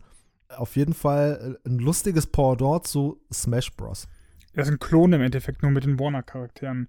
Ich habe es mir mal angeschaut, sieht witzig aus, aber ja, auch das ist wieder so ein Spiel, das macht halt nur im Multiplayer an einer Konsole vor Ort wirklich Spaß. Also es, also es geht mit mir persönlich zum mit Smash Bros. So, das habe ich früher mit Freunden gespielt zusammen.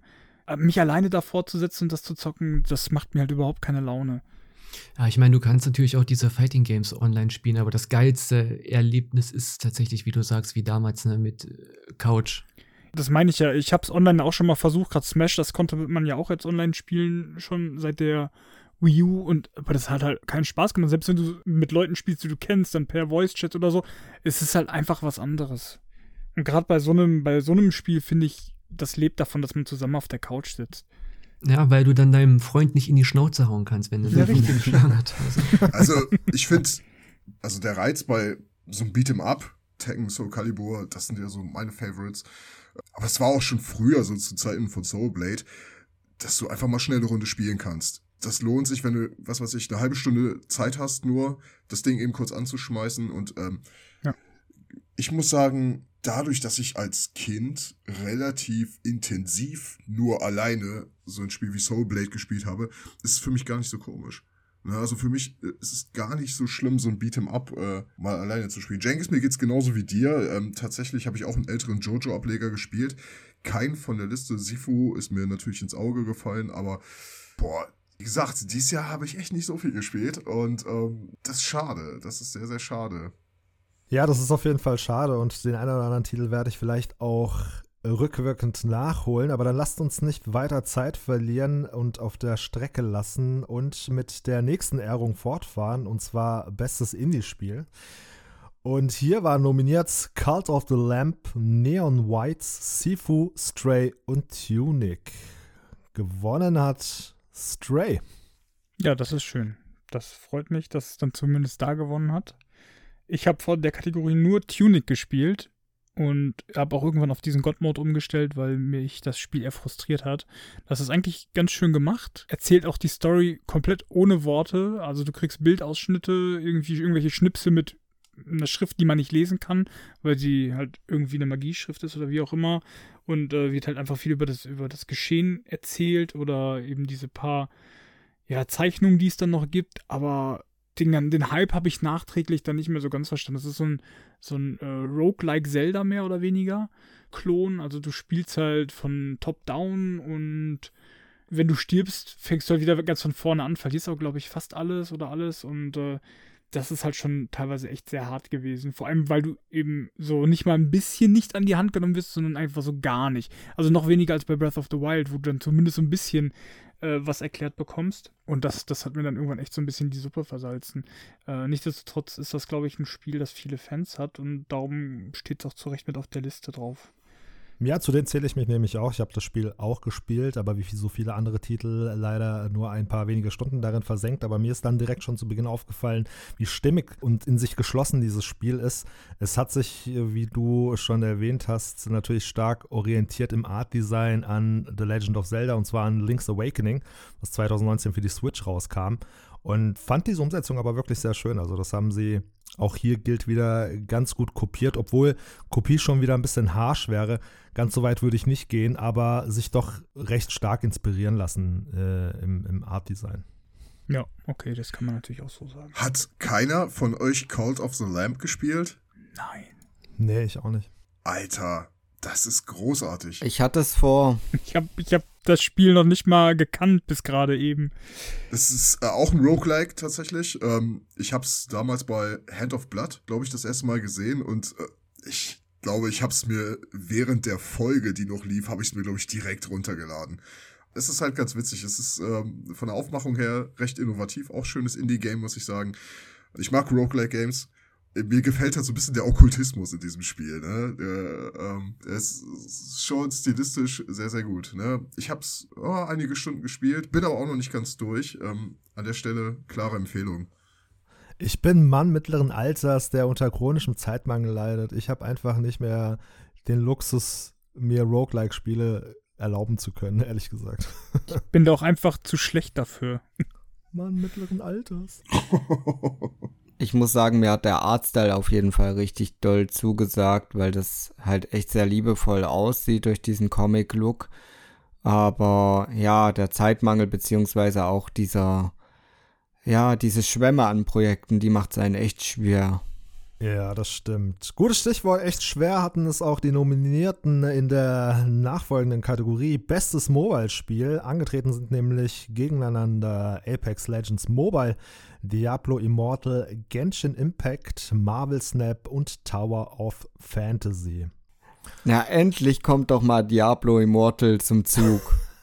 endlich, die glorreiche Rückkehr. Und wir meinen das nicht als verspäteten Aprilscherz. Hey, uh, just was wondering, is this uh, an out of season April Fool's joke?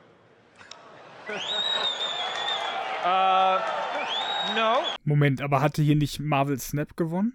Ja, tatsächlich hat Marvel Snap in der Kategorie gewonnen. Aber ich glaube, Diablo Immortal war auf jeden Fall trotz der negativen Publicity ein würdiger Gegner.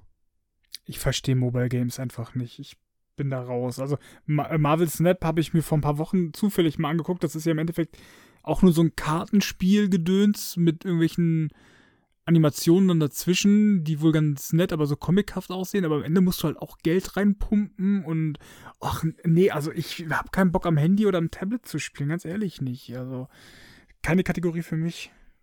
Ich wollte auch sagen, ich bin auch kein großer Mobile-Gamer. Also bei mir ist sowas so wie Schach oder Mau Mau oder sowas.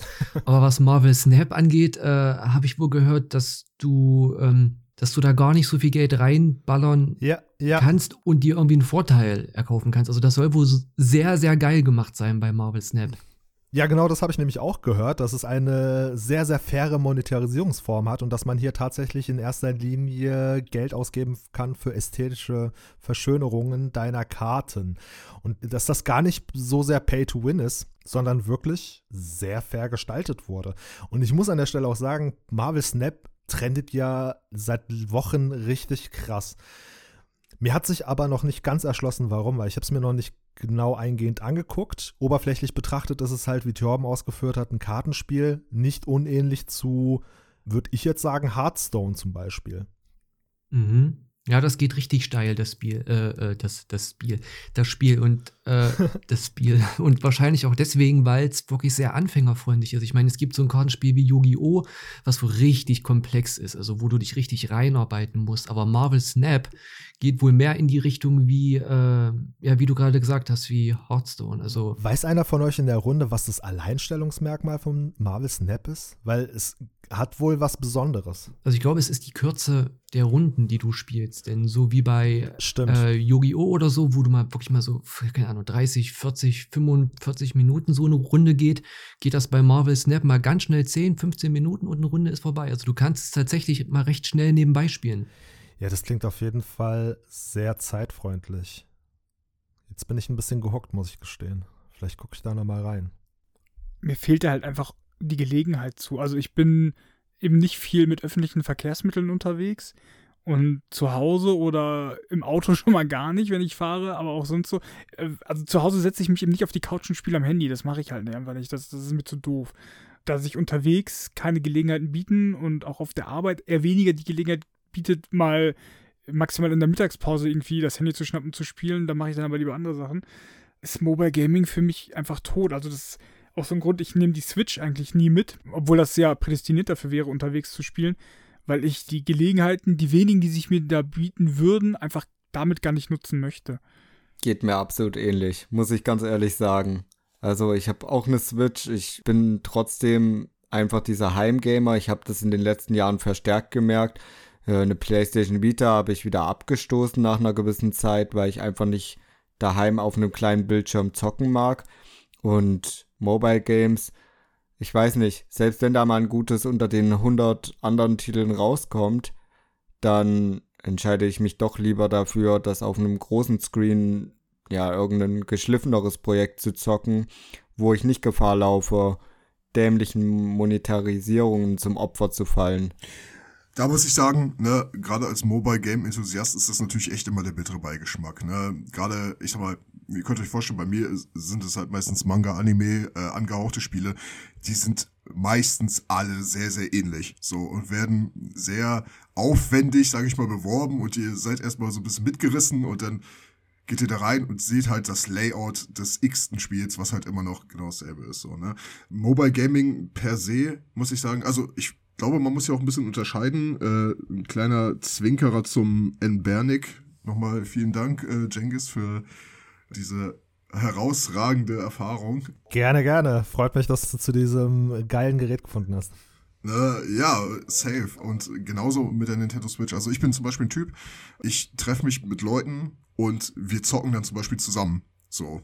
Ne, das findet aber auch in diesem Erwachsenenleben einfach nicht so häufig statt. Sowas. Aber noch eher, als wenn ich jetzt sage, okay, ähm, man macht sowas wie eine LAN-Party oder so.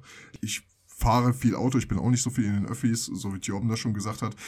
Aber ich bin auch so ein Mittagspausen-Zock-Typ. Ne? Ich setze mich dann gerne mal irgendwie hin und ähm, ich habe halt gerne die Freiheit. Ich habe es halt gerne dabei. Ne? Ich bin viel unterwegs tatsächlich und ähm, das, das ist halt auch schon ganz schön. Und ich bin auch so ein Typ, ich setze mich zum Beispiel ins Café. So, ne, bestell mir da irgendwie einen Chai Latte und dann zocke ich irgendwie jetzt äh, seit neuestem die schönsten Retro-Games. Oh Gott, das klingt ein bisschen, als wäre ich bezahlt worden dafür, ne? Aber. Wobei, Toni, ich dich eigentlich eher gesehen habe auf der Autobahn mit 200 Sachen, während du nebenbei eine Runde Yu-Gi-Oh! zockst. ja, inspiriert durch den Anime, Jengis, inspiriert durch den Anime. Nur ohne Motorrad. Ah, wie hieß die Staffel? 5Ds. 5Ds. 5Ds. Geil. Uh, ich habe letztens habe ich dir doch, glaube ich, auch um, ein Foto geschickt von vom. Bernick und im Hintergrund ist mein Lenkrad. Stimmt. Ich, stimmt. Dass ich da extra für angehalten bin, hätte ich dir vielleicht sagen sollen, aber yo. ja, ja. Also ne, an der Stelle wollen niemanden auf dumme Gedanken bringen. Fahrt mal rechts nebendran und sei es auf der Autobahn, wenn ihr eine Runde zocken wollt, aber bitte nicht während der Fahrt. Letztes positives Beispiel für Mobile Gaming, wie es halt gut funktionieren kann, sind halt Spiele von Niantic, ne? Und Pokémon Go beispielsweise. Ne? Da, da funktioniert es ganz gut. Da hast du halt auch irgendwie eine Monetarisierung. Kann man, wenn man will, ein bisschen als Pay-to-Win bezeichnen. Was weiß ich, Brutmaschinen bist du halt ein bisschen schneller, hast halt ein paar Pokémon früher. Ja, mein Gott. Aber weiß ich nicht, das kann auch ganz gut sein. Ich glaube, da werden wir sowieso in den nächsten Jahren gerade in der Bekämpfung von Glücksspiel und Spielsucht ähm, noch ein paar Innovationen entdecken, die, glaube ich, der Gaming-Industrie dann doch eher wieder gut tun werden. Ganz bestimmt sogar. Ich glaube fest dran. Apropos Pokémon Go, wir müssen uns auch weiter fortbewegen, denn äh, wir haben tatsächlich noch drei Kategorien auf unserer Liste, die wir beleuchten möchten und äh, wir müssen mit unserer Zeit besser aushalten. Ich finde, die nächste Kategorie ist wieder eine sehr spannende, die mich persönlich sehr anspricht. Und zwar Bestes Rollenspiel. Und nominiert waren in dieser Kategorie erneut Elden Ring, Live Alive, Pokémon Legenden Arceus, Triangle Strategy und Xenoblade Chronicles 3. Abgeräumt erneut hat in dieser Kategorie, wer weiß es? Triangle Strategy. Fast, nicht ganz. Elden Ring. Elden Ring, erneut. Elden Ring. Wen wundert's? Ja. Naheliegende Entscheidung, muss ich ehrlich sagen. Ich habe bis auf Elden Ring in dieser Kategorie nicht so richtig gespielt. Wie gesagt, Xenoblade Chronicles 3 nur einige Stunden. Wen wundert's? Aber ich finde angesichts der anderen Titel doch naheliegend und richtig. Also Elden Ring, wie wir schon ausgeführt haben, ein außerordentlich gutes Spiel in vielerlei Hinsicht wenn ich auch immer noch daran festhalte, nicht unbedingt im Storytelling, aber dafür macht es vieles anderes sehr, sehr gut, weswegen es sich hier verdient den ersten Platz geholt hat. Dazu muss ich sagen, ich habe Live Alive gespielt. Oh. Ich weiß nicht, ob ihr das kennt. Ja. Das kam in Japan kam es ja, ich glaube, 1994 das erste Mal für Super Nintendo raus. Richtig. Und wir haben das ja jetzt das erste Mal irgendwie bekommen als Switch-Titel. Ähm, für diejenigen, die nicht wissen, was es ist, ich äh, brech's mal über den Daumen. Ihr spielt in verschiedenen Zeitepochen. Die haben die Grafik schön beibehalten. Ich würde sagen, ein bisschen aufpoliert haben sie es schon, aber es ist halt, es hat so ein bisschen äh, Octopath Traveler Vibes, wenn du, wenn du verstehst, was ich meine. Im Kern immer noch 16-Bit-Spiel. Ja, und du hast halt verschiedene Zeitepochen. Ich habe es tatsächlich gerade hier liegen, äh, weil es zu einem meiner Highlights gehört, aber da werde ich nachher dazu nicht so viel sagen. Ne? Ähm, also du hast halt so ein Urzeit-Szenario, also wir sprechen hier wirklich von so einem Steinzeit-Szenario, wo so eine richtige Kommunikation zwischen den Charakteren auch gar nicht möglich ist. Das haben sie ganz süß äh, in Szene gesetzt. Äh, ja, Wilder Westen, kaiserliches China, Edo-Japan, die Gegenwart, aber auch die, die Zukunft, die nahe Zukunft, die ferne Zukunft und natürlich das Mittelalter. Reihenfolge ist jetzt ein bisschen durcheinander, aber und ihr spielt halt immer, ihr schlüpft in die Rolle eines, eines Helden, lebt halt in dieser Zeitepoche das Leben. Und das ist halt so richtig nice, weil du so ganz viele verschiedene Zeitepochen in einem Spiel hast. Ne? Ja, als Enthusiast äh, von 16-Bit-Spielen hat mir das sehr gut gefallen. Wahrscheinlich, wenn ich jetzt Elden Ring gespielt hätte, hätte das wahrscheinlich dagegen auch angestunken. Aber ich muss sagen, hat sich auf jeden Fall gelohnt. War sehr, sehr schöne, neue, innovative 16-Bit-Erfahrung. Das stimmt auf jeden Fall, da kann ich dir nur recht geben. Äh, ein Titel, den ich mir tatsächlich auch vorgemerkt habe und bei Gelegenheit definitiv mal reingucken werde. Innovationen versprechen sich auch die Nominierung der nachfolgenden Kategorie und zwar Bestes Action Adventure. Nominiert waren hier nämlich Tale Requiem erneut und täglich größtes Murmeltier und zwar God of War Ragnarök auch hier wieder vertreten. Ebenfalls Horizon Forbidden West mischt auch hier wieder mit. Stray erneut vertreten, wie auch Tunic. Und abgeräumt hat den Preis an dieser Stelle erneut God of War Ragnarök. Also ich bin mir ziemlich sicher, dass Horizon den Preis auch verdient hätte. Kann ich nicht so sagen, weil ich habe jetzt erst vor kurzem den ersten angefangen zu spielen. Oh, herzlichen Glückwunsch, Steven. Ich finde es schön, dass du damit angefangen hast. Wirklich in den letzten Jahren eines meiner intensivsten Spielerfahrungen. Ich kann dir nur sagen, bleib dran, du wirst dich sehr drüber freuen. Ich habe jetzt, glaube ich, also wirklich ganz frisch eine Stunde oder so hinter mir und es hat mich aber schon umgehauen. Also, ja. also ich freue mich tierisch, was da noch auf mich zukommen wird. Von daher glaube ich, dass Horizon Forbidden West das definitiv verdient hätte. Das, das ist auch so ein. Da gibt es eigentlich keinen Verlierer. Also, also, wenn ich mich für zwei Spiele aus der Kategorie entscheiden würde, wäre es tatsächlich God of War oder Horizon Forbidden West. Was natürlich ein bisschen komisch ist, weil, wie gesagt, ich habe Horizon nicht gespielt, aber den ersten, von daher meine ich den zweiten ein bisschen einschätzen zu können. Und dann wäre ich am Ende tatsächlich aber auch bei God of War. Also das ist wie bestes Rollenspiel, hat da, glaube ich, wirklich das beste Spiel in der Kategorie gewonnen. Im Endeffekt kann man ja auch echt sagen, ähm, ja, dass Sony eine gewisse Qualität einfach mitbringt in den letzten Jahren und dass sie raushaben, wie man herausragende Spiele kreiert. Jetzt muss man natürlich auch noch anmerken, bei Action Adventures, da nimmt ihnen irgendwie keiner mehr was weg. Also, das ist einfach ein dankbares Genre, was sie hochkarätig in den letzten Jahren bedient haben und den Weg werden sie, denke ich, auch in Zukunft weiter erfolgreich fahren. Tja, was mich interessieren würde, siehst du Tunic hier berechtigt vertreten in der Kategorie? Oh, nee, eigentlich nicht, um ehrlich zu sein. Also ich habe da, ich habe es wie gesagt durchgespielt, aber eben auch nur mit dieser Hilfe-Option und ähm, fand es aber jetzt auch nicht so herausragend. Also es erzählt ja weder eine Geschichte wirklich gut, ja noch ist das irgendwie herausragend, was Gameplay-Elemente oder so angeht. Also das ist so ein, das verstehe ich nicht so recht, warum das überhaupt mit auftaucht. Ja, sehe ich ehrlich gesagt auch so. Ne? Ich hatte auch wirklich meinen Spaß, aber vorrangig jetzt gar nicht mehr so sehr wegen der komplexen Spielmechanik, äh, wenn die auch sehr unterhaltsam war. Aber gar so weit zu gehen, das zu nominieren als eines der besten Action-Adventure, weiß nicht. Wahrscheinlich irgendwie aus Mangel an, an Auswahl oder so. ja, wahrscheinlich. Ja, doch, das wollte ich auch gerade sagen. wollte ich auch. Die letzte Kategorie, die wir hier vertreten und erwähnt wissen wollten, ist auch wieder eine sehr spannende, und zwar die Most Wanted 2022. Jene Titel, die heiß erwartet wurden, aber kein Release mehr erhalten haben. Und nominiert waren in dieser Kategorie Final Fantasy XVI, Hogwarts Legacy, Resident Evil 4, Starfield und The Legend of Zelda Tears of the Kingdom. Und wie konnte es anders sein? Obwohl ich für mich persönlich auch hier wieder ein krasses Kopf-an-Kopf-Rennen gesehen habe, abgeräumt hat The Legend of Zelda Tears of the Kingdom. Ist jener Titel, den die Spielerschaft sich am meisten ersehnt hat, was uns aber dann hoffentlich, wenn es nicht zu Verschiebungen kommt, im nächsten Jahr erwartet. Wir wollen es nicht verschreien. Dann mache ich jetzt mal eine krasse Überleitung hin zu den Spiele-Trailern. Was ist denn euer Most Wanted 2023? Ja, das ist nämlich eine echt gute Gelegenheit, denn Most Wanted 22 ist natürlich perfekt und prädestiniert, um unsere Aufmerksamkeit auf die Neuankündigungen zu lenken, die uns bei der Show in Form von spektakulären Bewegbildern präsentiert wurden. Ich muss aber vorweg sagen, leider auch hier wieder bei weitem zu viele, um allen ein Rampenlicht zu spendieren, was uns aber nicht davon abhalten soll, ein paar besonders leckeren Titeln auf den Zahn zu fühlen. Um auf deine Frage einzugehen, lieber André, es gab doch recht vieles und ich muss sagen, zu meiner Überraschung hat mich auch tatsächlich recht viel angesprochen und abgeholt. Einer dieser Titel ist unter anderem Hades 2, der mir schmerzlich ins Gedächtnis gerufen hat, endlich mal den ersten durchzuspielen. Das geht mir genauso, exakt so.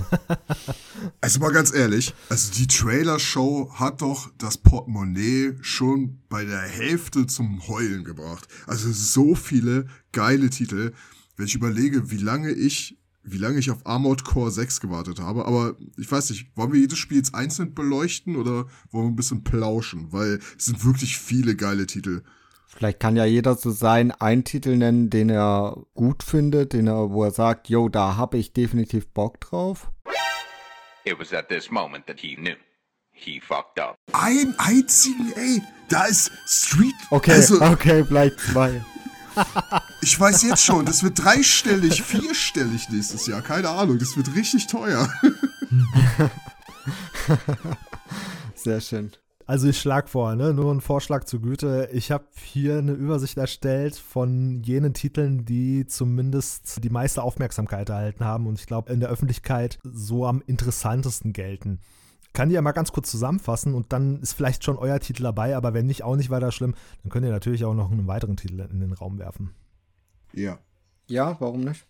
Wie gesagt, Hades 2 hat bisher noch kein Release-Date, erscheint wie der Vorgänger im Early Access. Genau. Ein weiteres Game, das im Allgemeinen als sehr interessant gilt und auch wirklich sehr viel Aufmerksamkeit gehalten hat, spielt im Bioshock-Universum mit Titel Judas. Nein. Nein, es spielt nicht im Bioshock-Universum, aber es ist geil. Es ist von den Oh. Bioshock-Machern, genau. Es ist von den Bioshock-Machern, die haben sich abgespalten und sieht sehr aus wie Bioshock Infinite hieß der dritte Teil, glaube ich, ne? Yep. Also optisch sehr stark daran angelehnt, aber es ist Mhm. was komplett Eigenständiges. Oh, geil. Vielen lieben Dank, dass ihr äh, mich da an der Stelle berichtigen könnt, denn ich habe, wie man gerade festgestellt hat, traurigerweise kein Bioshock-Titel gespielt und bevor es jetzt Eier und äh, faule nicht. Tomaten regnet, danke Thorben, dass du dich neben mich stellst bei dem faule Tomatenregen. Judas ist jedenfalls, wie hier schon schön berechtigt wurde, auf jeden Fall von äh, jenen Machern, aber spielt nicht im selben Universum. Wie dem auch sei, kein Release-Date erhalten. Nachfolgendes Spiel hingegen schon, was mich persönlich gefreut hat, und zwar Star Wars Jedi Survivor. Den ersten Ableger gespielt, sehr genossen und bin dementsprechend auch äh, sehr heiß auf die Fortsetzung. Erscheint nämlich am 17. März 2023. Ebenfalls angekündigt bzw. bereits erschienen, ab sofort nämlich erhältlich, ist die Demo zu Forspoken. Das Spiel erscheint fertig am 24.01.2023.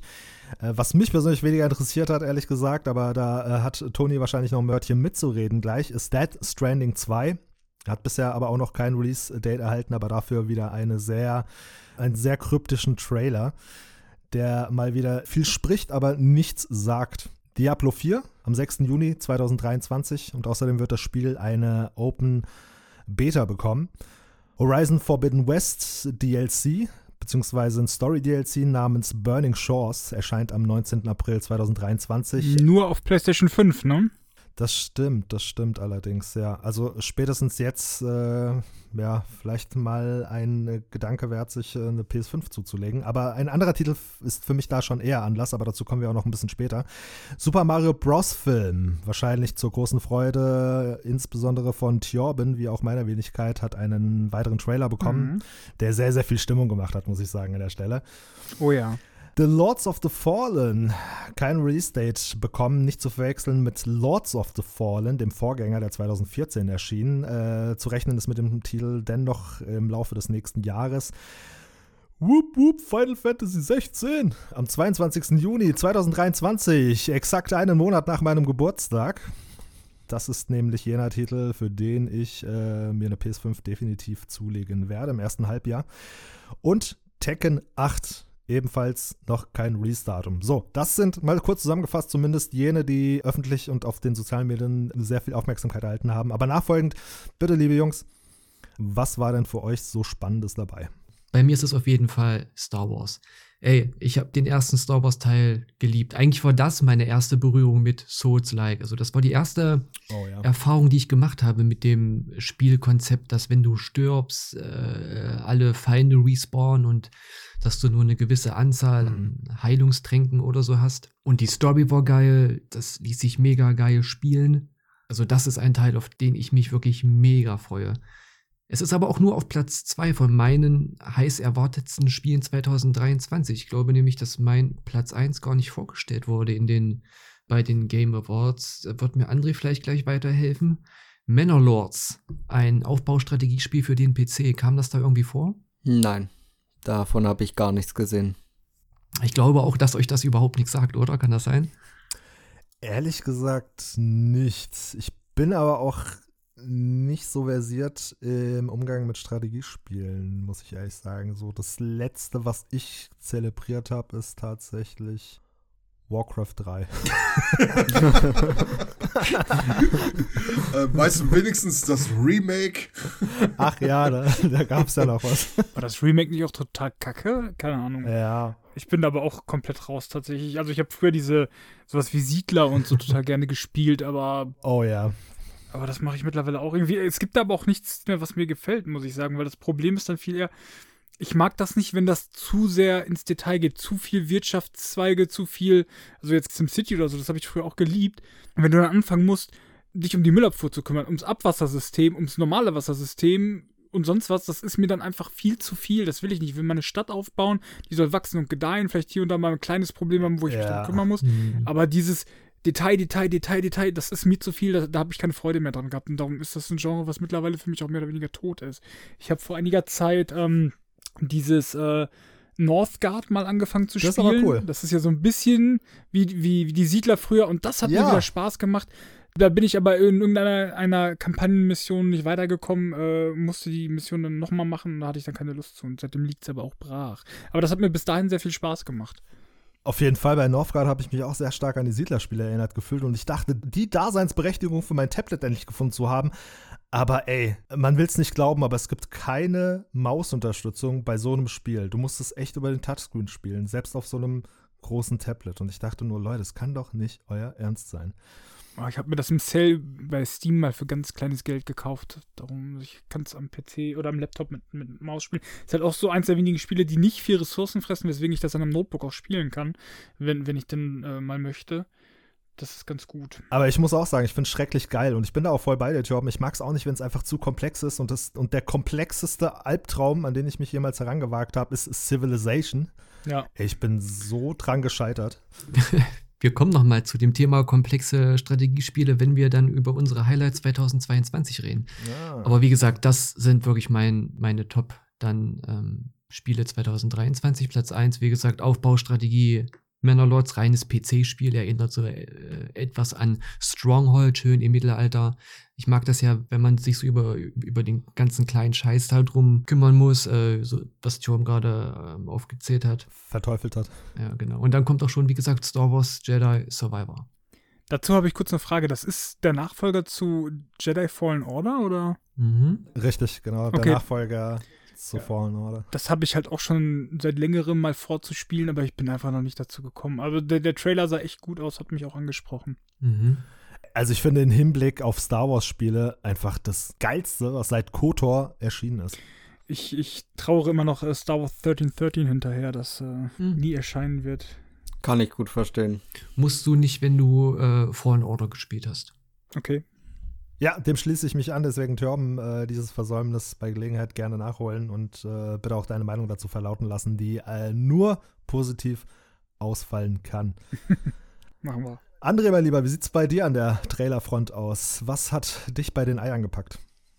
So, da schweife ich jetzt mal ganz kurz aus. Ähm, es sind drei Titel, die mir sehr gut gefallen haben, aber nur zwei waren bei den Game Awards präsent. Das ist einerseits, als Bioshock-Veteran komme ich nicht drum herum, Judas. Es sieht wahnsinnig kreativ wieder aus, hat natürlich den Look und Feel von Bioshock. Ich bin gespannt, was Ken Levine hier in Sachen Storytelling abliefert. Mir war es ein bisschen zu viel Chrom jetzt in dem Trailer und noch ein bisschen zu kryptisch, aber andererseits weckt das auf jeden Fall meinen Entdeckerdrang, da noch tiefer vorzudringen. Darf ich an der Stelle kurz eine Frage stellen, als jemand, der Bioshock, wie gesagt, nicht gespielt hat? Ja. Ich habe vieles mitgenommen, was so die Ästhetik angeht und Bioshock ist ja allgemein gültig als, ja, als großer Bestandteil der Gaming-Historie. So, das ist auch wieder über jeden Zweifel erhaben, steht völlig außer Frage. Ja. Aber äh, Judas wirkte so ein bisschen wie so ein Best-of, hatte ich das Gefühl, zumindest ästhetisch, der ganzen Bioshock-Spiele, äh, inklusive dem unkonventionellen Bioshock Infinite. Wenn ich es jetzt runterbrechen müsste, ist es in der Tat so, es wirkt ein bisschen wie The Callisto Protocol zu Dead Space. Den Eindruck hatte ich auch. Wenn man das so sagt. Okay. Wobei man ja diesmal in der Story mit seinen Feinden zusammenarbeiten soll, was auch immer das bedeutet. Also man soll Entscheidungen treffen, ob man diese Welt quasi vor den Abgrund fahren lässt und nicht kooperiert oder doch kooperiert. Ich kann mir darunter noch gar nichts vorstellen. Es klingt sehr interessant. Deutlich äh, konkreter wird es jetzt schon mit Atomic Heart. Das ist ähm, ein kontrovers aufgenommenes Spiel, weil es ja von russischen Entwicklern stammt. Mhm. Aber die Ästhetik, der Look, die Shooter-Passagen, ich habe selten was gesehen, was so derb reinhaut. Also es verbindet für mich irgendwie diese Brachialität eines Doom mit ähm, Spielen wie Stalker, aber auch wie Bioshock vom ganzen Design, vom Verrücktheitsgrad her. Ästhetisch finde ich tatsächlich viel Stalker wieder, jetzt wo du sagst, in der Atomic Heart. Ja. Ja, allein diese ganzen Fähigkeiten, die man dort äh, sieht, diese äh, verschiedenen Gadgets und Waffen und natürlich die Gegnervielfalt. Ich weiß nicht, ob es am Ende ermüdet, aber es ist auf jeden Fall ein Blick wert, also einen großen Blick wert und kommt ja auch in den Game Pass. Äh, eigentlich wäre das so ein Titel, wofür ich gern eine der neuen Konsolen jetzt endlich mal hätte. Also es ist auf jeden Fall ein Blick wert, weil äh, ein Problem, das ich persönlich bei vielen First-Person-Shootern habe, ist, dass die doch sehr generisch sind und irgendwann vermengt das Ganze zu so einem Einheitsbrei, wo eines dem anderen gleicht. Ja. Und deswegen freue ich mich eigentlich immer über solche Ausnahmetitel wie Atomic Heart, die von ihrer Weise doch sehr herausstechen. Wenn hier auch viele Parallelen natürlich zu anderen Titeln vorhanden sind. Definitiv. Also das ist auch ein Trailer, der mir sofort ins Auge gestochen ist. Hat mir auch sehr gut gefallen. Und als ich dann gesehen habe, dass der Day One ins Game Pass kommt, ähm, da werde ich auf jeden Fall mal reinlunzen. Geil. Also welchen Titel wir jetzt noch gar nicht genannt haben, ähm, auf den die Fans, denke ich, äh, wie auch ich, recht lange gewartet haben, ist einfach Armored Core 6. Armored Core, dieses Mecha-Spektakel, ist auch von From Software. War, meine ich mal, unter Square Enix tatsächlich. Ich bin mir jetzt gerade nicht sicher. Street Fighter 6 haben wir noch kein einziges Wort drüber verloren. Bin ich gerade geteilter Meinung, werde ich definitiv spielen. Tekken 8, Oh also ja, Tekken 8 auf jeden Fall. tatsächlich muss ich sagen, zu Death Stranding könnte man jetzt eine ganze Menge erzählen. Ähm, zum Trailer, also dieser, ich sag mal, leicht ergraute Norman Reedus, das war schon, war schon nice. Ich bin froh, weil man ihn erst relativ spät im Trailer gesehen hat. Ich dachte erst, hä, wie, ihr macht halt zwei ohne ihn, aber das ist äh, zum Glück nicht passiert. Ich reiß das jetzt alles nochmal so ein bisschen an, weil es tatsächlich einige gute Sachen. Lords of the Fallen, äh, tatsächlich wusste ich gar nicht, dass es Teil 2 von irgendwas ist. Das kannte ich vorher gar nicht. Jetzt werde ich mir den ersten Teil definitiv demnächst mal zu Gemüte führen. Habt ihr Earthblade? Habt ihr Earthblade gesehen? Diesen, diesen Indie-Side-Scroller? Mm, Ja, ja. Ja. Fand ich, fand ich auch nicht schlecht. Hat mir so, so ein bisschen ähm, die Vibes gegeben von, oh Gott, warte, nagel mich nicht fest. Ähm, Child of Light. Child of Ah, Light. ja, Natürlich ja. ein bisschen mehr Indie-mäßiger, so, ne, aber habe ich direkt so ein bisschen dran gedacht, so, ne.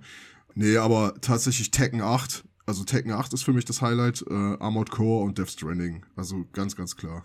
Ist wirklich Tekken bei dir? Also, ich, ich kenne immer, es ist so, das sind diese zwei Lager Tekken oder Street Fighter und Mhm. ich bin mit Tekken nie so richtig warm geworden, wenn dann doch eher das Street Fighter-Kind. Aber ich muss sagen, die, die, die Optik von Street Fighter 6 finde ich irgendwie abschreckend.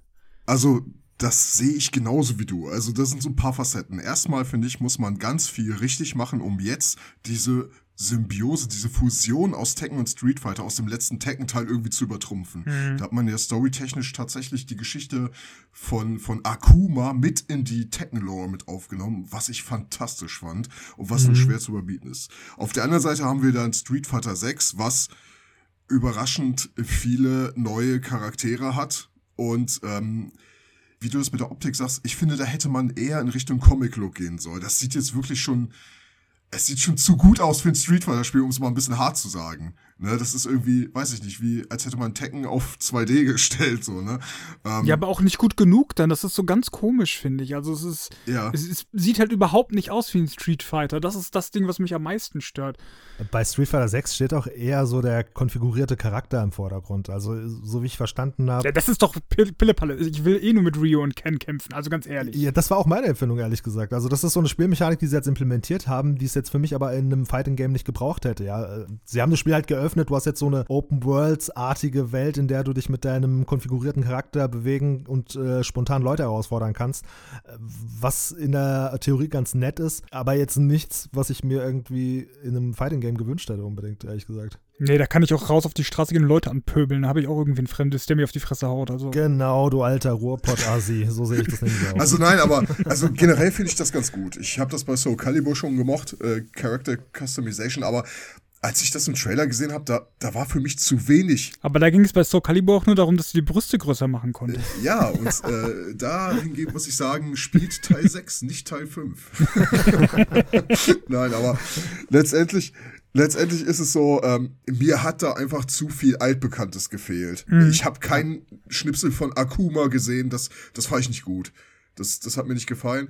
Letztendlich werde ich es doch spielen. Ich hoffe einfach, dass sie es diesmal besser machen als letztes Mal und kein unfertiges, halbfertiges Spiel rausbringen, sage ich mal, wo du wieder einen Online-Pass kaufen musst für teuer Geld, damit du überhaupt alle Charaktere spielst. Also das war letztes Mal eine Riesenkatastrophe, finde ich. Ja. Ähm, um dann ein Jahr später oder zwei Jahre später die Complete Edition rauszubringen. Ich weiß gar nicht mehr, wie es richtig hieß. Aber oh, das hat mich salzig gemacht, obgleich ich doch einfach alles gekauft habe davon. Aber es hat mich extrem salzig gemacht. Verstehe ich. Hm, Ja, das sehe ich genauso. Toni, du glaubst doch nicht, dass sie diesmal von In-Game-Purchases absehen werden. Also das, glaube ich, wird auch diesmal wieder recht stark vertreten sein. Sie werden es wahrscheinlich nur ein bisschen kaschieren, damit es nicht wieder so ein Backlash gibt wie beim letzten Mal. Aber ich gehe ganz stark davon aus, dass du hier auch wieder ordentlich in die Tasche greifen kannst. Ja, das fürchte ich auch. Um dir ein paar Sachen zu erkaufen. When you go looking for strength, it's not like a game. This journey doesn't have a real ending. Okay then, hope you're ready to begin. You want to start off on the right foot in this city, hit the streets. Yeah, hey there, I do this. Never fear losing. And when I get up in the game, you're up here improving. A real problem, but I solve them all face proof. And if you think I'm going forward, then you talking fool. Yeah. It started from the ground up, training getting wound up, channeling it in itself and moving Immerhin kommt Street Fighter 6 jetzt wieder für alle Plattformen, zumindest PlayStation und Xbox. PC meine ich auch. Die Switch ist, denke ich, raus, aber das letzte Street Fighter war ja PlayStation und PC, glaube ich, nur, ne? Äh, ich meine ja. Eine Erwähnung von dir, Toni, soll noch zwei Worte erhalten, um auch eine von dir in den Raum gestellte Frage zu beantworten. The Lords of the Fallen nämlich, das leider bisher, wie gesagt, noch kein Release-Datum erhalten hat, aber vermutlich 2023 die Spieler erwarten wird, ist nämlich ein Mix aus Nachfolger und Reboot. Und ich hatte ja zuvor schon angemerkt, nicht zu verwechseln mit dem Lords of the Fallen, was 2014 rauskam. Wurde nämlich ursprünglich von dem deutschen Studio Deck 13 entwickelt. Äh, Der neue Ableger hingegen wird jedoch von Hexworks entwickelt, die Teil des polnischen Studios CI Games sind. Vorrangig bekannt durch die Sniper Ghost Warrior Reihe, von denen ich zwar auch noch keine gespielt habe, aber ich muss sagen, optisch hat mich Lords of the Fallen sehr, sehr abgeholt. Und ich bin sehr gespannt drauf auf jeden Fall. Zumal Spiele aus, aus deutschen Landen doch recht selten sind, wenn auch der Nachfolger jetzt, wie gesagt, nicht mehr hier produziert wird, ähm, sondern im Nachbarland. Bin ich trotzdem guter Dinge, dass das eine gute Alternative zu äh, Elden Ring und KKG werden könnte. Man muss bei Lords of the Fallen, also dem Vorgänger, auf jeden Fall sagen, das sah 2014 schon wirklich, wirklich schick aus, gerade durch Ja. die Partikeleffekte und die Lichtstimmung, aber auch die sehr detaillierten, glänzenden Rüstungen. Ja. Wo es für mich ein bisschen Federn gelassen hat, ist einfach diese sehr, sehr panzerartige, schwermütige Steuerung. Also du hast beim Steuern wirklich einen spürbaren Time-Lag, wenn du eine Attacke drückst, also gerade wenn es eine schwere Attacke ist. Also da ist so eine Verzögerung dabei gewesen, das war schon recht gewöhnungsbedürftig, wenn man von Souls und speziell Bloodborne kam. Das stimmt, die Erfahrung musste ich auch machen damals, aber trotzdem habe ich es gleichzeitig verstanden als zumindest spielerisch, zumindest im Combat-System, weniger anspruchsvoll als Dark Souls. Ja, es war deutlich leichter. Es war deutlich leichter, ja. Und hat irgendwie so diesen Diablo World of Warcraft Look. Eher Diablo. Also von, vom ganzen Design. Definitiv eine ästhetische Parallele, die ich auch herstellen konnte, ja. Also, ich habe ja zu den meisten Spielen schon was gesagt, wo ihr was zu gesagt habt. Ich habe tatsächlich nicht eins dabei, wo ich gesagt das ist das Game, wo ich mich 2023 komplett drauf freue. Ich finde, so ein paar Spiele sind ein bisschen untergegangen, die, glaube ich, auch eine große Fanbase haben. Sowas wie Bayonetta Origins zum Beispiel. Ich habe die ersten drei Bayonetta-Spiele alle nicht gespielt. Der, der vierte Teil jetzt ist ein Prequel, eine Top-Down-Geschichte in einem ganz anderen Grafikstil. Muss man sich mal angucken, weiß ich nicht. Ähm, sah zumindest interessant aus. Wenngleich ich die Optik äh, so ein bisschen, weiß ich nicht, also ich, ich bin auch kein Freund der, der Bayonetta-Optik bisher gewesen. Das war mit ein Grund, warum ich es nicht gespielt habe, weil mich das optisch einfach nicht angesprochen hat. Dieses äh, jetzt so ein bisschen im ja, Cartoon- oder Anime-Style sieht das schon besser aus, aber ah, spricht mich auch nicht so hundertprozentig an. Ich habe mich bei dem Trailer gefragt, wen soll das denn, also für wen ist das denn? Ich, weil Genau, das habe ich mich auch gefragt, weil ich glaube, dass dieses, die, die wirklichen Fans auch nicht ansprechen wird. Eben, eben. Es ist halt äh, also schon ein krasser Traditionsbruch, sowohl im Gameplay und in der Ästhetik, in der Optik ja sowieso. Deswegen habe ich mich an der Stelle gefragt, so für wen ist das? Ist das jetzt wieder für eine ganz andere Spielerschaft, um noch neue Leute zu erschließen, die sich bisher von Bayonetta nicht abgeholt gefühlt haben? Ich konnte es nicht so recht einschätzen, ehrlich gesagt. Ja, ich auch nicht. Und zusätzlich muss man ja sagen, ähm, dieses Prequel stellt sich wieder mal Fragen, die einen eigentlich gar nicht interessiert haben, weil es in den ersten beiden Teilen, die ich zumindest gespielt habe, ja, das wird halt behandelt, okay, wie ist ihre Kindheit verlaufen und ähnliches. Aber will ich davon jetzt mehr haben oder will ich doch lieber die krasse Oberhexe ähm, mit ihren Schnetzerattacken steuern? Hm. Ja, wir werden es vielleicht erfahren, wenn das Spiel da ist. ich glaube schon, dass es den einen oder anderen Fan gibt, der sich auch darauf freut. Ich glaube aber nicht, dass es in der Masse so den Anklang finden wird. Vielleicht aber, wie du sagst, wird es eine ganz andere Spielerschaft wecken, die mit dieser Art von Spiel einfach diese Top-Down-Adventures generell was anfangen kann und so dann ins Bayonetta-Universum findet. Wer weiß das schon. Kann sein, ja. Ja. Ein weiteres Spiel, ich hatte es ja vorhin schon erwähnt, das war Post-Trauma. Das ist dieses Survival-Horror-Spiel, was so ein bisschen an Resident Evil 2 oder 1 auch erinnert. Allerdings äh, die Remakes dann schon. Ist halt überhaupt nicht mein Genre. Wird kein Spiel für mich sein, sah aber ziemlich gut aus. Das ähm, kann ich an der Stelle, glaube ich, allen nur noch mal ans Herz legen, sich da den Trailer vielleicht noch mal anzuschauen, die es übersehen haben. Wie gesagt, an mir ist es leider vorbeigegangen, aber ich habe es nebenher mal gegoogelt und ich muss sagen, die Screenshots äh, sind auf jeden Fall sehr ansprechend und machen, Ja. machen krass Stimmung. Also sieht auf jeden Fall atmosphärisch sehr dicht aus. Mhm. Ich glaube, als Horrorfan wird man hier wirklich gut bedient. Deswegen, ähm, ich werde es mir nachträglich definitiv mal angucken. Ich bin ja überhaupt kein Fan von Let's Plays, aber ich würde es nicht selber spielen, ich würde es mir eher als Film angucken. Von dem her könnte ich mir vorstellen, dass das so eine Let's Play-Premiere für mich werden könnte. Einfach mal, um mal reinzugucken, wie es denn so ist. Dann spiele ich's und du kannst mir dabei zugucken, wie ich durch äh, die Dunkelheit stolper, während du dich erschreckst. Sehr gut. Das machen wir so. Ich habe auf jeden Fall das Gefühl, dass dieses Genre so eine gewisse Renaissance gerade durchlebt, oder? Ja, schon seit, seit ein paar Jahren immer mal wieder so. Da kommt immer mal wieder was, dann ist wieder Ruhe. So eine richtige Renaissance sehe ich da nicht, aber es ist so stetig, dass immer mal wieder was kommt. Auf jeden Fall erfreulich. Wo du Renaissance gesagt hast, ich finde, die äh, Spiele von Supermassive Games, unter anderem Until Dawn, haben da auf jeden Fall einen sehr großen Beitrag dazu geleistet, dass Horrorspiele auch äh, vor allen Dingen in der AAA-Sparte in den letzten Jahren wieder sehr, sehr viel Aufmerksamkeit bekommen haben. Wobei ich ja von diesen interaktiven Filmspielen oder wie man sie jetzt schimpfen möchte, eher eine verhaltene Meinung habe. Freut es mich dann trotzdem als Horrorfan, dass das so viel Anklang findet. Ja, auf jeden Fall. Ich versuche jetzt immer ein bisschen schneller durchzurattern, weil es gibt so zwei, drei Spiele, wo ich einfach gerne noch einen Satz zu verlieren würde. Wenn da einer von euch was hat, grätscht einfach rein. Einmal Hellboy Web of the Weird, das sah einfach verdammt cool aus. Ich weiß nicht, ob das das ist, wo ich dann wirklich dranbleiben würde als Spiel. Das sieht eher wie eine Animationsserie oder Animationsfilm auf, sehr abstrakt teilweise oder auch äh, minimalistisch gehalten also Artstyle-technisch gewinnt das auf jeden Fall den Award. Was es dann Gameplay und Story-technisch zu bieten hat, muss man mal abwarten. Da, da habe ich auf jeden Fall grundsätzlich erstmal Interesse dran.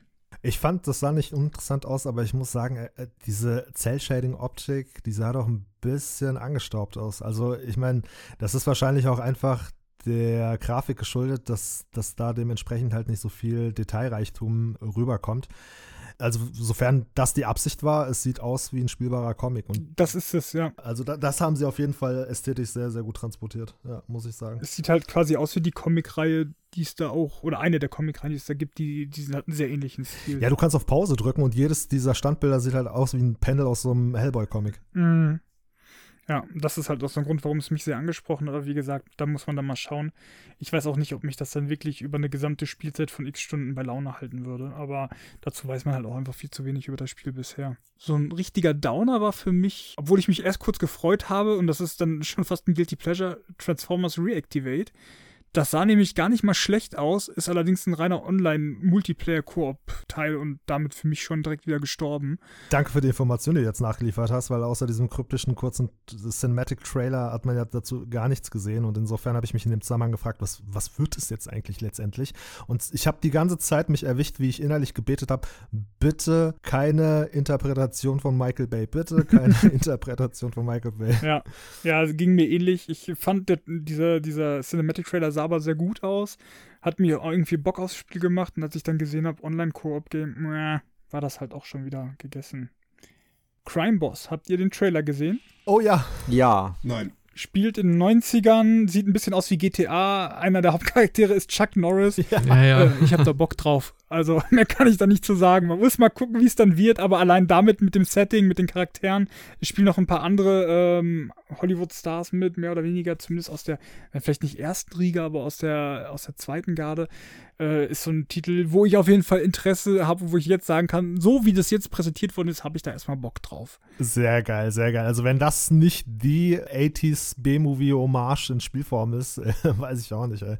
Ja, also in der Hinsicht hat mich das definitiv auch angesprochen und äh, spätestens äh, als sie verkündet haben, dass äh, selbst Vanille Eis eine Rolle hält, ja. hatte ich mächtig Bock drauf. Ja, definitiv. Ich hoffe halt, dass die mit dem nötigen ähm, Witz daherkommen und auch einfach sich selbst ein bisschen aufs Korn nehmen können in dem Spiel, weil damit steht und fällt sowas halt auf jeden Fall. Und wenn da genug genug davon dabei ist, dann glaube ich, dass das ein wirklich unterhaltsamer Titel werden kann. Ja, unterhaltsam vielleicht schon, aber ich habe halt die Befürchtung bei so einem Line-Up, dass sie sich zu sehr in diesem Witzfaktor verbeißen von 80s Trash-Movie und dann spielerisch vielleicht nicht so viel über die Bühne kommt, nicht so viel transportiert wird. Ja. Solange das Gameplay technisch mittelmäßig wird und der Rest aber stimmt, ist das ja was, womit man leben kann. Es sollte halt nur nicht scheiße werden. Das, das ist immer das größte Problem es darf spielerisch zumindest einem Vice City nicht nachstehen. Also so ja, viel sollte genau. es schon, schon Ja. mitbringen. Oh, GTA Vice City ist auch einfach so gut gewesen, äh, vor allem wegen Oh, der ja. Musik. Ah, ja, definitiv. Ich bin in dem Spiel äh, manchmal nur stundenweise in der Gegend herumgefahren, nur um, äh, um, um Radio hören zu können. Ja, kenne ich, kenne ich, habe ich ähnlich gemacht. Das war auch so ein Riesenvorteil äh, damals auf der Xbox. Ich weiß nicht, ob es auf der PlayStation genauso war, aber ich meine, die Xbox hatte sogar noch ein paar Radiosender mehr und das war wirklich großartig. Das Coole ist, äh, bei der PC-Version konntest du sogar noch eigene Songs implementieren. Das wollte ich auch gerade sagen, genau. Das ging bei der Xbox auch, ja. Ah, cool. Sehr geil. Ja, diese Soundtracks haben einen echt versaut irgendwie für alle anderen Soundtracks mit, mit echter Musik. Also es hat mich geprägt. Ja, und die, aber auch die Moderatoren, die dazwischen dann gelabert haben, äh, das, das war halt einfach echt Gold, zum Teil, was da abging. So you wanna be a criminal, do ya? Game on!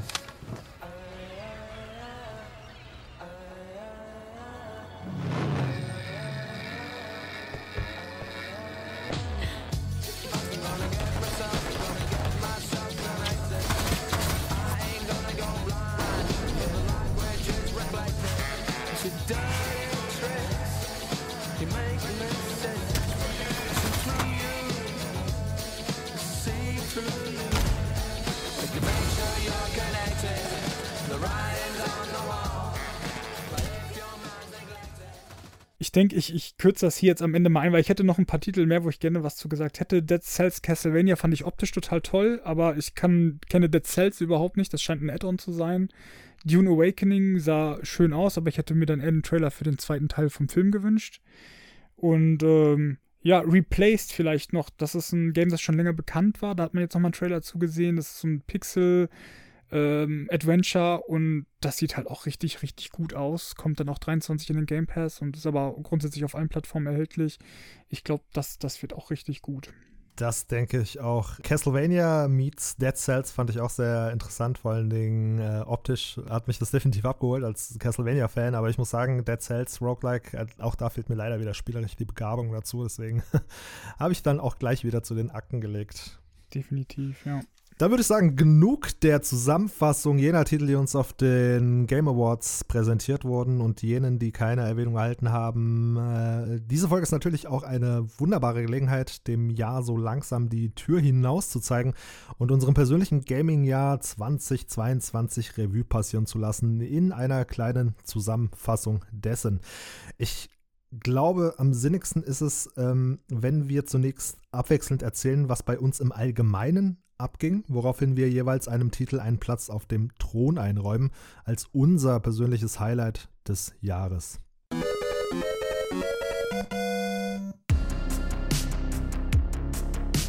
Es belästigt mal wieder meine Wenigkeit der Jengis aus dem Off. Und falls es euch nicht aufgefallen ist, die Laufzeit dieser Folge kratzt schon am Ende. Die letzte Minute will ich wahrnehmen, um euch mitzuteilen, dass hier nun Schluss ist. Zumindest fürs Erste, denn euch erwartet natürlich noch ein zweiter Teil mit dem Schwerpunkt unser persönliches Gaming-Jahr 2022. Wir schwelgen in Erinnerung an all jene Titel, die wir in die gierigen Gamerflossen bekamen, berichten von persönlichen Empfehlungen und krönen jeweils ein Game of the Year. Aber auch eure Meinung ist sehr gefragt. Wie fandet ihr die diesjährigen Game Awards? Welcher der Neuankündigungen hat euch am meisten gefesselt? Diese und weitere Dinge könnt ihr gerne mit uns und der Community teilen, wie immer auf Instagram unter dem entsprechenden Post zu dieser Folge. Ich hoffe, ihr hattet beim Zuhören genauso viel Spaß wie wir beim Quatschen. Falls dem so ist, würden wir uns sehr über ein Abo und Kommentar freuen. Auch eine 5-Sterne-Wertung auf Spotify hilft uns sehr weiter. Ich sage Tschüss, gehabt euch wohl und bis zum nächsten Mal.